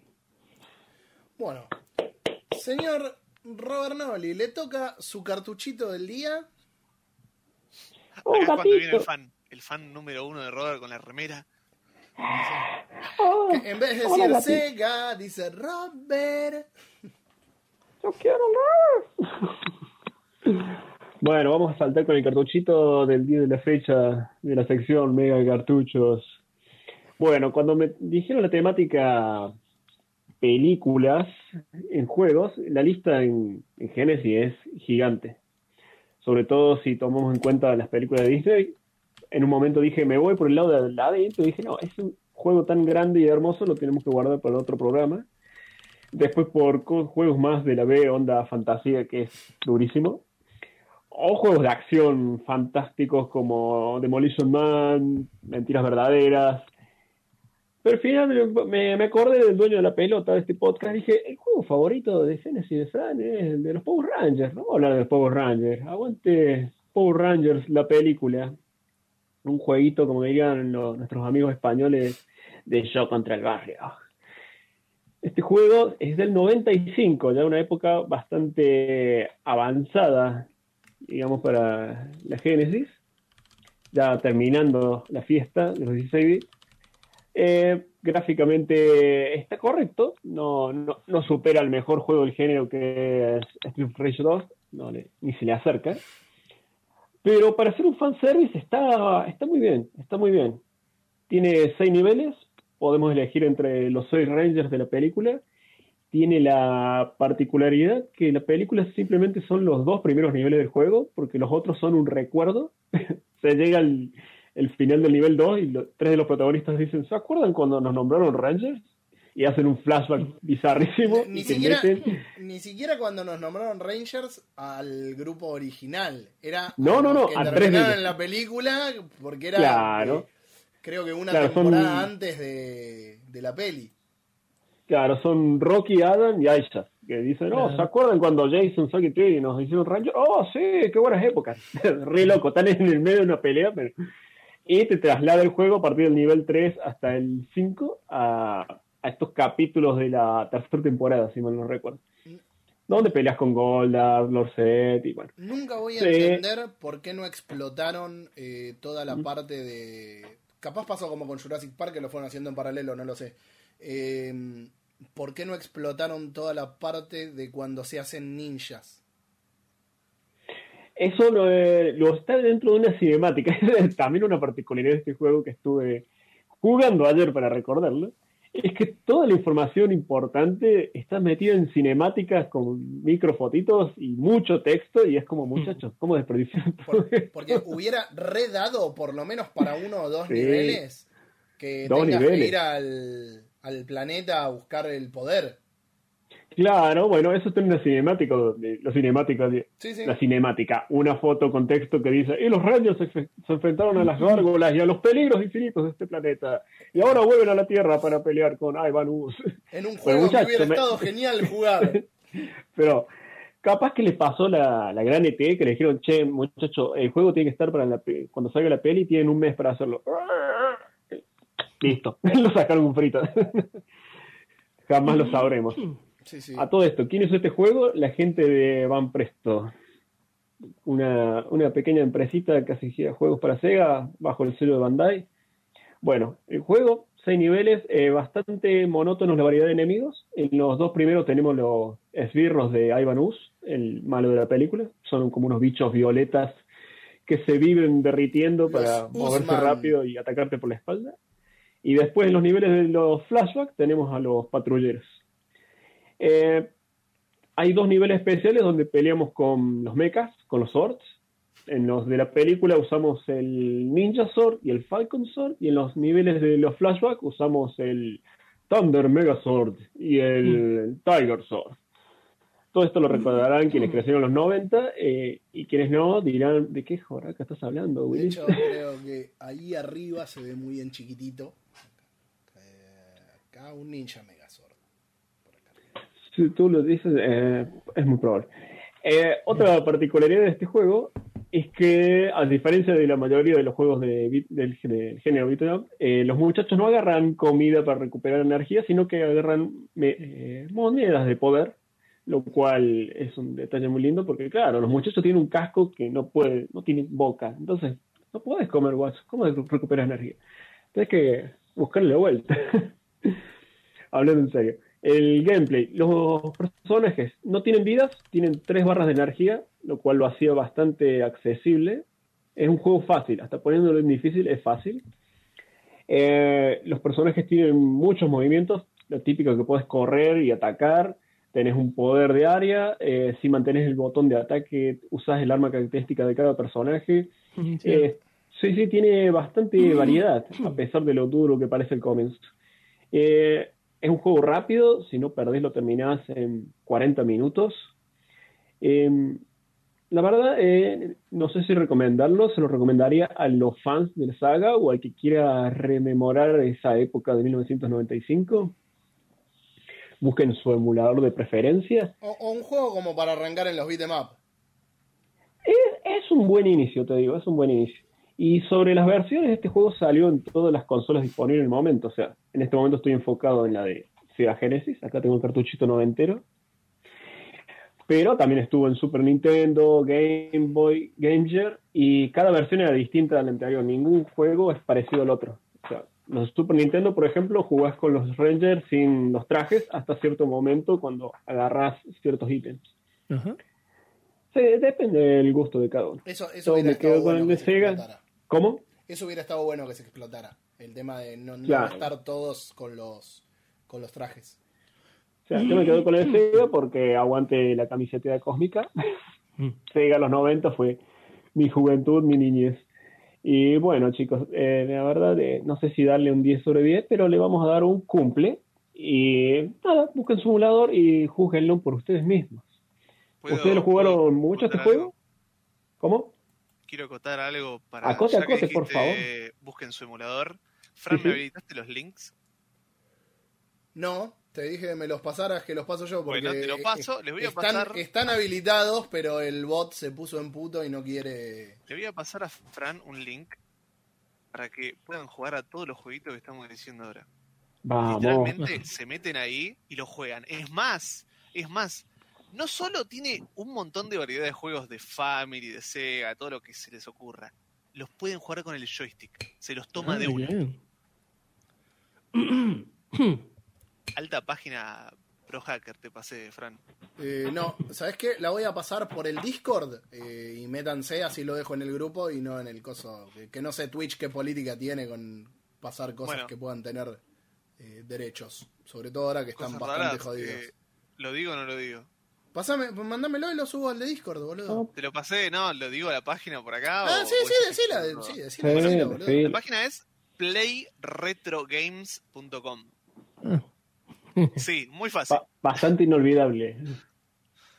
Copiar. Sí, de- más, pará, pará, hay juegos hasta Sí. de, de Nintendo 64.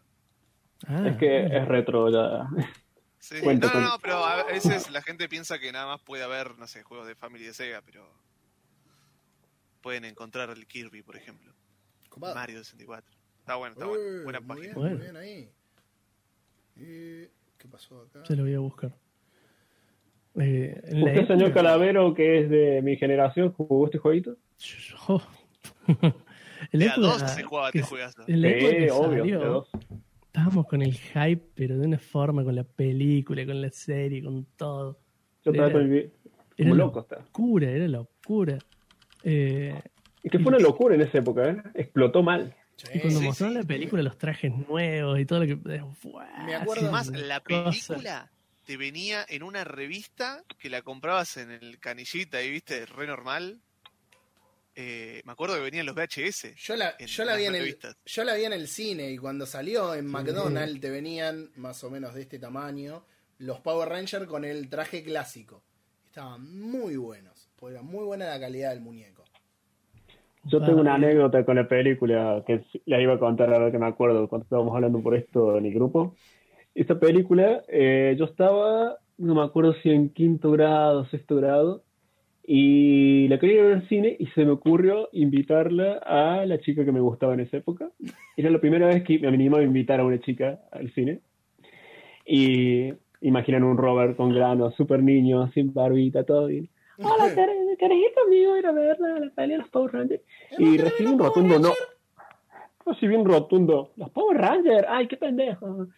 Así que, viste, esa época que eres maduro más rápido que uno. Así que me rompió el corazón y no fui a verlo al cine. Tuve que No, aguantarme hasta verlo en VHS no. por la tristeza. El pobre corazoncito del pequeño Ahí tenía que haber dicho que voy a ver los Power Rangers igual. No, lo terminé viendo en VHS. ¿Sabes cuál fue el tema? Que yo jugué el juego antes de verlo en VHS porque el juego llegó antes. Entonces, cuando jugué el juego, después vi la película y dije, che, pero en el juego. no, como que no me entraba la parte de los flashbacks y los personajes. Como, ah. Hasta que después caí cuando uní la serie, porque la serie tampoco estaba al día en ese momento. Mientras la transmitían en el canal de Claro, aire. el, el juego tiene cosas de la película y lo que sea ahí en la serie. Claro. Sí. Claro, y en el momento de la serie que están dando por aire no está, no existían Rocky, Aisha y el otro pibe. Entonces fue como una locura de mezclas en mi cerebro Yo creo, infantil. que, yo creo que acá en Buenos Aires sí estaba al día la serie con la película. Y cuando jugué el No. juego, que fue posterior a la peli, eh, estaba todo al día, digamos. No, acá, acá no. acá. Tardó un par de meses, pero después me cayó la ficha y fue como, ¡ah! Igual, ¿no? Fui con esta niña a ver la peli y bueno, corazón roto. En fin. Primer golpe en la vida. No, Tengo bueno. un amigo, mi mejor amigo de la primaria, digamos, Sí. eh, también tenía un Sega y, y un día me llamó, me, can- me llamó, me dice, "Me- tengo el juego de los Power Rangers, la película, así que nos internamos como una semana en la casa a jugar el Power Ranger de a dos. Era una locura. Era muy bueno, para jugar de hype. dos era muy bueno. El único momento sí. difícil que tenía era que no era difícil, pero te podías perder. Había en la cueva de Sed, si no rompías una puerta en particular, Hmm. eh, seguías, te trababas y no terminaba nunca el nivel. Quedabas trabado hasta que te quedabas sin tiempo. Sí. Ese era el único lugar difícil. Ese es un Eh, capítulo de la serie también. Si lo Sí. jugás en difícil el juego, es muy probable que pierdas por tiempo. Corre rápido el segundo de este juego. Aunque Sí. no pare. Sí, sí, sí. Además está muy bueno este juego porque el, el salto comparado con el anterior juego que salió en Sega Genesis, que era solo basado en la serie, es enorme. Es muy malo el primer juego. Es muy malo. Jamás hablaré de ese cartucho. Sí, aunque lo jugué en lo de un amigo. Un amigo lo tenía, el, el otro. Lo tengo ahí en el cajón, pero Eh, no, era- malo. No, vale la pena volver a él. Era malo a nivel gameplay, era malo a nivel gráficos, era malo en general. Todo, no, no, desastre. Pero bueno, Ese sí que fue un juego solo para levantar dinero. ¿Algo más para agregar respecto a los Power Rangers, Robert, antes de que te quite el protagonismo? Eh, sobre el jueguillo, no, chicos, la verdad, no. Es la mejor época de esta serie, los 90, cuando uno fue niño, y la verdad, mucha nostalgia me trae tanto la sí. peli como el juego. Y bueno, chicos, nada, si quieren saber de qué estoy hablando y nunca jugaron, eh, pruébenlo. Denle una chance, cinco minutos, o véanse en un gameplay y, y sean felices. Bueno, a lo que sigue, chicos. Bueno, en mi caso yo lo que elegí, como ya había dicho, fue eh, uno de los juegos que me encantan de Sega Genesis. La verdad, si tengo que recordar cómo llegó a casa, eh, no lo sé. Lo más probable es que fuera eh, como tantos otros juegos de Disney, por que era Disney y Sega y punto. Que fue el Toy Story. Eh, el Toy Story de Mega Drive es la mejor versión de todas. O es la versión más completa, es la que se ve más linda y había salido en varias consolas. Pero bueno, para empezar por adelante y no por el final, el- este jueguito de Sega Genesis está basado en la primera película de la serie de Toy Story, es- esa hermosa serie de Pixar con la que crecimos y la que los que hayan visto la última van a notar que eh, fue una... La tercera fue una despedida de Andy de los juguetes y la cuarta fue una despedida de los juguetes hacia nosotros. O sea, No le hablaba directamente al público. ¿Soy, soy un pecador por no ver la cuarta? Sí. Sí, sí, sí. Yo te diría que sí. Eh, no pasa nada. Pero bueno, Grande, Nico. Abrazo yo- de gol. Uno, uno- uno de los motivos por los cuales yo elegí Toy Story, que también había elegido eh, Toy Story 2 si entraba como para mencionarlo, que lo voy a mencionar brevemente nada más, y es que tanto esta entrega como la otra adaptan muy bien la película. Se toman licencias porque hay cosas que lógicamente eh, no pasan o ocurren de forma distinta, pero adaptan muy bien la película y encima en un juego que tiene varios tipos de gameplay distintos. Un poco de lo que hablábamos antes de... eh, no me acuerdo si esto era antes de empezar el programa o si cuando ya estábamos hablando de... cre- Creo, creo que fue antes de empezar el programa. De que vos no le podés pedir un juego de fútbol que aparte sea un juego de aventura. O sea, si vas a buscar un shooter, sabés qué es lo que va a tener, más allá de por ahí algunas licencias. En este juego cambiaban los géneros, porque tenías partes de carrera, partes en primera persona, y las clásicas plataformas que no siempre tenían el mismo objetivo. Tenías algunos en los cual era ir para adelante lisa y llanamente, y otros en los que tenías que ir y volver. Que, que creo que la primera vez que jugué el segundo nivel de este juego, que era por tiempo, no me había dado cuenta que era lo que tenía que hacer y perdí rotundamente. Eh, yo nombro un juego siguiendo la temática, Batman Returns. Eh, la verdad no lo sé, no Ay. jugué la- el, el Batman jugué siempre de NES, no, no jugué de ¿Al- Sega. ¿Alguien dijo Batman? ¿Alguien Sí, dijo sí, el Batman? señor Hades.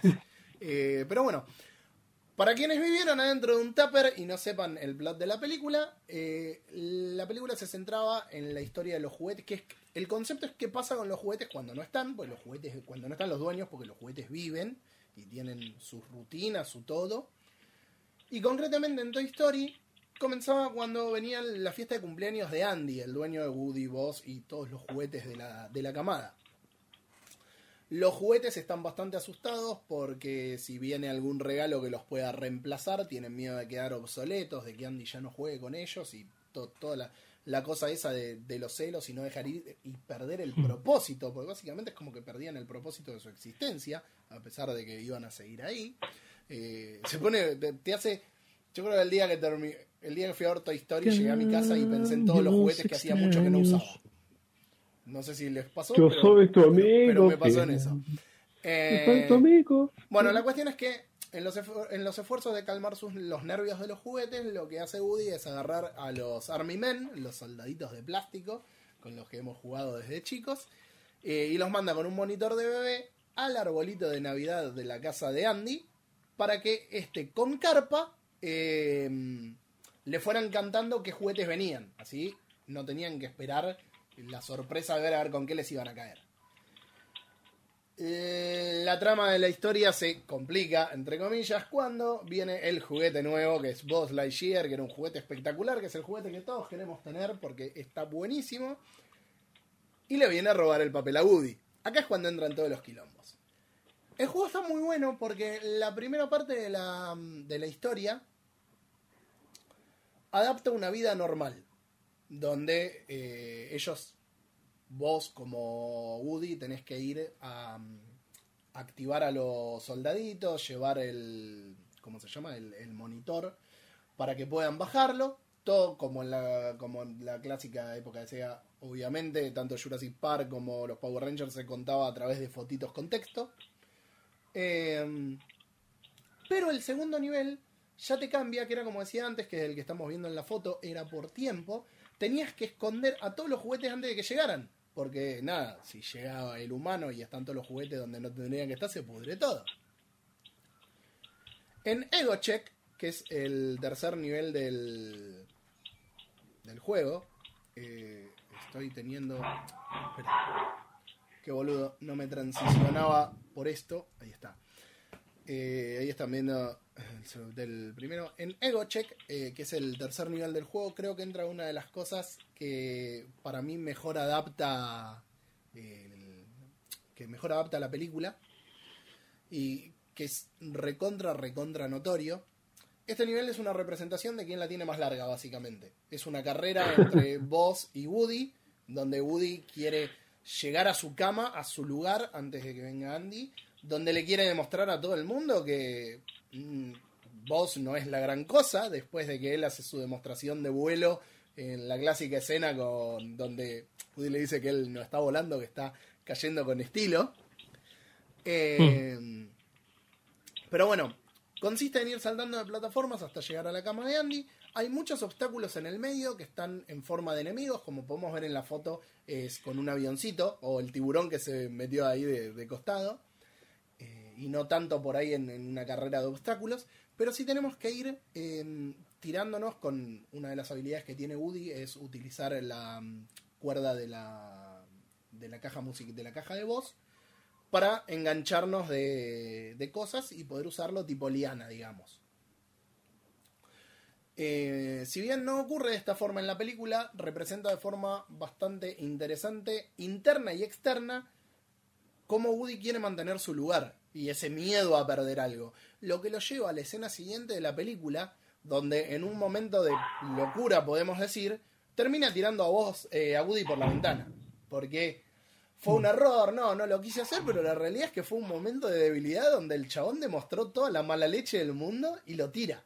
O sea, es, creo que es un- una cosa bastante por ahí dura para del mensaje que nos dieron cuando éramos chicos. O sea, el chabón nada, cayó en el, en el odio, en el celo, en todo y lo tira a la mierda. La venganza nunca es buena, mátela y la envenena. En este nivel había algo que me daba muchísima bronca y yo creo que obviamente estaba hecho a propósito y lo hicieron muy bien.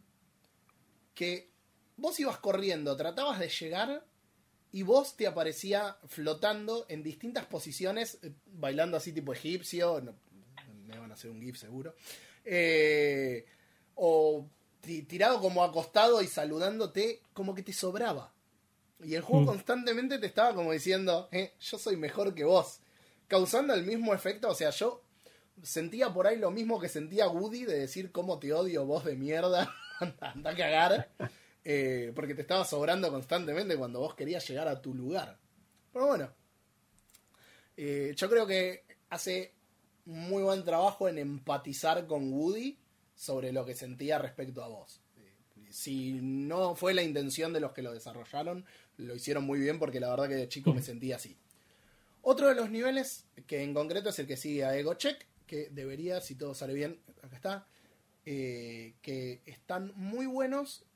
Este no quedó en la versión final de la película, pero sí estaba en el storyboard. eh, fue un concepto que se terminó eliminando. Fue una pesadilla de Woody adentro de la mm, caja de juguetes donde termina durmiendo, porque recordemos que en la película cuando eh, se van a dormir, Woody queda en el piso, lo tiran a la mierda, se cae, no es tanto la culpa de Andy en ese, en ese entonces, eh, pero es el primer paso del desplazo. Y Woody tiene una pesadilla donde aparece Boss y lo caga con el con su lucecita que parpadea, nomás que en la pesadilla no es una lucecita que parpadea, es un láser de verdad y le hace daño. Acá tiene unas esferas que tenés que removerle primero y después tenés que ir atacándolo, creo son 4 o 5 veces, no recuerdo la cantidad de estrellas que le tenés que sacar. Son eh, batallas bastante fáciles, o sea, únicamente tenés que dejarlo que se acerque, agacharte, dejar que dispare y tirarle con, con la soguita. Pero eh, sigue muy bien con la línea de la historia incorpo- e incorpora perdón, eh, esta escena que se había eliminado de la película. Eh, sí, quiero destacar algo. eh, otro de los niveles, para ir un poco en orden, porque esto lo destaco, viene después.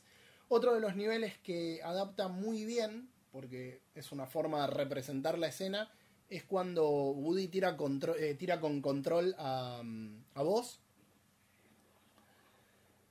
Y de chico no lo podía pasar, me costaba un huevo. O sea, he tardado, no sé, lo, lo jugué 20 veces, ahora te lo paso de una, por más que lo, lo agarre no tengo ningún problema. Pero es una carrera, o sea, acá te cambia completamente el juego, eh, pasa a ser una carrerita, que ni siquiera es una carrera, o sea, es una carrera contra el tiempo, digamos, porque tenés que usar a control, se va gastando la batería, y tenés que ir chocando a distintos boss que están a lo largo de la pista. Eh, cada vez que lo chocamos larga una batería, con esa batería podemos seguir, si no, se nos acaba la batería, control caga fuego y perdemos. Eh, pero acá sí quiero ir a algo que quería destacar. Eh, creo que es una de las representaciones más fieles que tiene, que es el nivel de Pizza Planeta. Uh, qué bueno. Eh, después de mandarse la cagada, Woody sale a. Lo, lo tiran eh, y quiere recuperar a Boss para que vuelvan y le diga a todo el mundo que fue un error. Terminan perdidos en Pizza Planeta. De hecho, tenés una pelea con Boss que es eh, abajo del, del camión, que es la escena en la que los terminan dejando varados. Cuando van a Pizza Planeta y ven que tienen la posibilidad de volver a la casa de Andy, antes de que ellos se vayan, porque aparte se iban a mudar, creo que era algo central en la, en la trama, eh, nosotros tenemos que ir con el, eh, el, el vasito, este que tiene la misma forma que este, y con vos que va con la caja de hamburguesa, para que se puedan ocultar de los pies humanos que van pasando. En ningún momento vamos a controlar a los dos personajes, sino que todo lo contrario, controlamos solamente a Woody. Vos todo el tiempo avanza, salvo que nosotros eh, apretemos para abajo eh, para que nos tapemos con, con el disfraz, digamos, y ahí para. Pero algo que por ahí parece sencillo al principio, que no es un nivel muy difícil tampoco, se empieza a volver un poco más complicado cuando tenés en cuenta que querés agarrar todas las estrellas, porque las estrellas que hay a lo largo del nivel eh, se queda para más adelante. A ver. Ah, no, no agarré de Pizza Planeta, mira, qué boludo. Eh, las estrellas que vos tenés en el nivel son 50 por nivel. Cuando las agarrás todas, te dan un sombrerito de vaquero, que son las vidas que tenés, que en el juego lo llaman intentos, para no que no asociaran con un tema de muerte con el tema de Pixar, porque a Disney no le cabía mucho. Eh, oh, acá- ¿Era Disney Pixar acá ya o era Pixar solo durante Toy Story 1? No, era Pixar solo. Era Pixar solo. Después lo compro. Sí, Sí, sí. sí, lo compro más adelante. Pero bueno, eh, la cuestión es que aparte de ir agarrando estas cosas, tenemos que ir esquivando a las personas que pasan y tenemos que ir esquivando la comida que cae de la mesa. Con lo cual, era una representación muy fiel de todo el lugar. O sea, toda la escena estaba muy bien representada. Después pasamos a niveles que son eh, más variados todavía. Tenemos la, tres niveles en concreto en la máquina de, de los muñequitos, de, de los extraterrestres de Pizza Planeta, que La garra. Exactamente. Dos de los niveles son adentro de la máquina Bueno. y uno de los niveles es el boss, que es la garra misma. En realidad sí, lo que, lo que tenemos que hacer es eh, hacerlo perder para que pierda todas las monedas que tiene. Eh, igual nos termina llevando a su casa, porque, como bien sabemos de la película. Eh, pero acá tenés una parte de la máquina que tenés que ir llevando, son cinco muñecos que tenés que llevar a su lugar. Y mm, se ve tipo Doom, o sea, usa ese falso 3D, que en realidad es, te, te moves por un mapeado 2D, pero con- un... Con, imágenes que simulan estar en tres dimensiones, con lo cual se ve tipo Doom. Eh, después una sección plataformera, que creo que es el nivel por ahí más difícil. No, el nivel de la casa de Sid me parece es el más difícil, o por lo menos el que más retos presenta, porque tenés fusibles que van volando. Hay una parte con unos ventiladores que creo que es lo que más presenta reto en ese nivel, que cuesta mucho no perder. Hay un ventilador en particular que cuesta mucho no perder todas las estrellas. Eh, y después empieza a repetir un poco. Vuelve a lo que son las secciones plataformeras, a lo que son las secciones de escape, como la que estamos viendo de en- que lo está persiguiendo a, a Woody en la patineta eh, para escapar de, para la sección del escape de la casa de Sid. Eh, y hacia el final del juego, que es una de las diferencias principales que tiene la versión de Mega Drive con el resto, tiene un nivel que se llama eh, Daytona, por juego de palabras con Daytona, eh, que tiene una perspectiva más eh, como si fuera un Outrunners. Estaba la foto de ese, no sé por qué no, no me la pasa, sé que la debo haber guardado en otra carpeta. Eh, o al final no la puse. Pero la cuestión es que se ve como un Outrunners que usamos a control tratando de, vol- de alcanzar el... ¿Cómo se llama? Eh, el camión de mudanza, finalizar el juego y que todos sean felices. En lo que son los datos crudos del juego, eh, Toy Story tuvo, bueno, como decía, tuvo tres versiones. La de Mega Drive fue la principal. Una versión de Game Boy que fue desarrollada por Tiertex Design Studios. Y las otras dos fueron desarrolladas, o sea, la de Mega Drive y la de, la de NES, la de Super NES, fueron desarrolladas por Traveler's Tale, que es lo que hoy se conoce como TT. Eh, Los creadores de la saga Lego, digamos. exactamente, señor. Mm. Eh, Pixar le iba a proporcionar a Traveler Tales las animaciones de Woody, pero hubo algunos quilombos. El equipo de desarrollo de Pixar tuvieron problemas al principio para que se renderizara al Woody con la iluminación que, correcta que necesitaba el juego. Eh, y Pixar terminó entregando las animaciones dos semanas antes de la salida del juego. Perdón, Opa. no dos semanas antes de la salida del juego, dos semanas antes de que se presentara el draft final a Sega. Para que Ah, se pudiera hacer. ah, juego. Diferencia garrafal. Eh, la ¿Cómo lo imprimía? como no sabían si iban a llegar, eh, Traveler Tales terminó desarrollando, eh, renderizando su propia versión de Woody. Porque no sabían si lo iban a tener o no. Entonces dijeron, bueno, listo, negro. No sabemos si llegan o no, rendericemos nuestras animaciones. John Burton, el fundador de Traveler Tales, diseñó y programó el juego. Eh, para probar el estricto proceso de aprobación de Sega, Burton disfrazó los problemas técnicos del juego como parte del juego. Así que en lugar de recibir un mensaje de error, los evaluadores iban a recibir minijuegos con bonificaciones. Que Burton dijo que esto era parte del juego. Anda a chequearlo, ¿no? Pero se supone, dicen la mala lengua. Eh, tiene minijuegos el... Bueno, entre niveles, si agarramos eh, menos de las 50 estrellas, nos van a dar una estrellita dorada. Y cada X cantidad de estrellas, que ahora no me acuerdo si eran 200 o 150, creo que 200. Tenemos el juego de dispararle a la pizarra, donde tenemos que eh, destruir eh, 20 estrellas de doradas.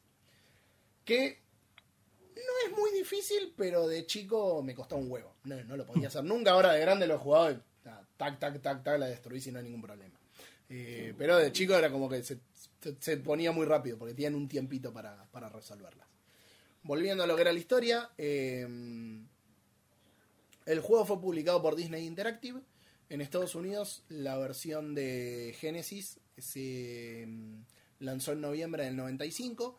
Eh, una de las cosas que tenían que hacer era que pudiera ser lanzada, como pasaba con todo, eh, los juegos de este, de este tipo, que se lanzara con el lanzamiento de la película. Eh, si no, ibas al horno, que era lo que le pasó al ET de Atari, por eso me reía antes cuando Robert lo había puesto de ejemplo, porque eran los problemas con lo que se corría en Es esa época, sobre todo para adaptaciones Sí. de juegos. De Pasó películas, siempre. perdón. Eh, perdonen, me tomé el tecinio. Eh, la versión de Super NES siguió poco tiempo después, mismo año. La de Game Boy se lanzó en mayo del 96 y una versión de Windows que se lanzó el 31 de octubre del 96. La versión de Genesis en Europa se largó más o menos para abril del 96, mientras que la de Super NES eh, llegó a Europa en junio de ese año. Como dato de color y para ir cerrando lo que me tocó del día, mi, mi cartuchito, una versión china, que obviamente se portió sin licencia alguna, que se pirateó para NES y circuló por Europa y por Rusia. Que me imagino que por ahí, en Europa no, pero en Rusia eh, capaz no eran tan fáciles de conseguir. No sé cómo sería en, eh, en esa época la situación con los videojuegos, la verdad. Eh, pero bueno, Toy Story es uno de los juegos de mm, Sega Genesis que mm, más guardo en el alma. Eh, la variedad que tenía de los escenarios y los niveles, aparte de que adaptaba un- una de mis películas favoritas de la infancia, pues a quién no ama Toy Story, todas. Eh, así que nada, lo, lo traje por eso, por ahí si... No pensé en Jurassic Park porque lógicamente lo habías elegido ya vos, Robert. Eh, Robert. Epa, te confundiste Eh, de barba. te pasa, confundiste estaba pensando en lo que iba a decir después. Y Robert, no pensé en los Power Rangers porque si bien fue el primer juego que di vuelta, uno de los primeros juegos, uno de los juegos que más me gusta, porque me gustaban mucho los Power Rangers, yo tenía un montón de muñecos de chico, era re fanático. Pero como dije, Toy Story, Aladdin, eh, y se podría decir El Rey León, creo que encabeza así como mi top 3 de favoritos de películas de Sega. Eh, y Toy Story tenía esto de que se veía hermoso, el gameplay eh, funcionaba muy bien, era hiper variado y... y no Tiene todas las cartas ganadoras. Sí, juego, tenía o esa cosa es- mágica. Es uno de los últimos cartuchos que salió en la generación y tiene todo. Es, Sí. es perfecto prácticamente. Sí, sí, sí, sí, sí. Sí, la verdad que sí. Anda, funciona muy bien a, a muchos niveles. Así que bueno, Claro. eh, yo no tengo nada más para agregar respecto a, a mi cartuchito. El que no haya jugado a esta joya, juega la versión de Mega Drive. De última, vaya a la página que está en Discord que pasó eh, Nico, porque es la mejor versión para jugar. Yo no jugué las otras, pero esta versión es la más completa, cuenta con los 18 niveles completos, se ve mejor y, nada, y la, la guardo con mucho cariño en el alma. Así que bueno, no sé si ustedes tienen algo más para agregar, muchachos. Es un juego hermoso, nada más. Dijiste todo, Fran, la verdad. eh, obligatorio volver a este clásico. Este sí, súper recomendado, ¿no? Como Bueno, lo- yo este lo estuve jugando hace una o dos semanas. Que justo, justo, justo Saki publicó una reseña que le hizo. Eh, Mm, así sí. que me, me sentía como que por ahí tendría que haber elegido otro cartucho porque digo, "Bueno, va a quedar re próximo a que Eh. ya alguien lo reseñó. No. Pero la verdad Nos que es un todo. juego que para mí adapta muy bien eh, la película. Es una de las mejores adaptaciones de juegos. perdón, de películas a juegos. Y que pasa lo mismo, a pesar de que creo que la adaptación del segundo la hizo Activision. eh, pasa lo mismo con Toy Story 2.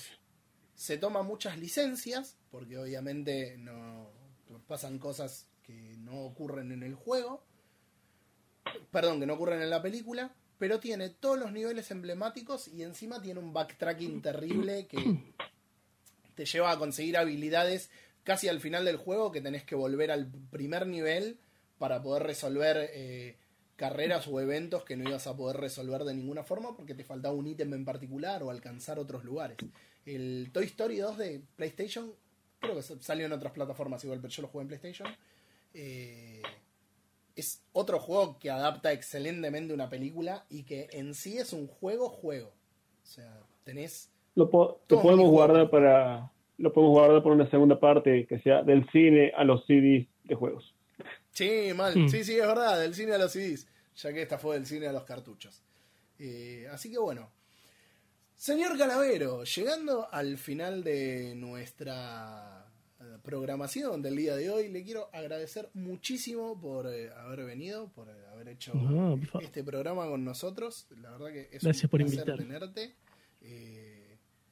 Decile a la gente que estos que están acá en el chat no te conocen, dónde te pueden escuchar, dónde te pueden ver. ¿Hasta cuándo Bueno, te van a pueden poder ver? encontrar. ¿Hasta cuándo? Eh, bueno, Mondo Calavero y Señor Calavero me pueden encontrar en todos lados con esos nombres. Eh, en twitch.tv barra Mondo Calavero. Los domingos estamos haciendo un programa regular a las 10 de la noche donde pasamos música, charlamos, eh, pasa de todo un poco. Pasan cosas raras en ese programa, usted lo sabe. La gente termina ebria, no sé por qué. Sí. eh, también pueden encontrar el podcast de Mondo Calavero Podcast. Está en, YouTube, está en iBox. Busquen la palabra Mondo Calavero y les va a aparecer eh, Mondo, o sea, como un mundo, pero con dos O, Mondo Calavero. Como calavera, pero con O, todo con O. Eh, y pueden encontrar de todo. O sea, todas las- redes y cosas que puedo tener, Facebook, Instagram, está todo con los mismos nombres. Eh, quieren agregarme en Steam y regalarme un juego. Señor Calavero, todo lo mismo. Todo mundo Calavero, señor Calavero. Es un genio, Eh, mañana mañana a y las todo. 10 de la noche. el, mañana a las 10 de la noche, mañana domingo, eh, vamos a estar en Twitch de Mundo Calavero. Eh, vamos a hacer el especial programa 10, donde hay un montón de cosas preparadas. Además, he estado haciendo eso toda la semana y casi que no tengo tiempo de terminar el informe de Jurassic Park. Eh, es más, hasta que empecé a hacer esto estaba con lo otro todavía. Eh, así que estamos preparando un montón de cosas, va a estar lindo y nada, no se lo pierdan porque si no lo han visto hasta ahora sería un buen momento el 10 para empezar.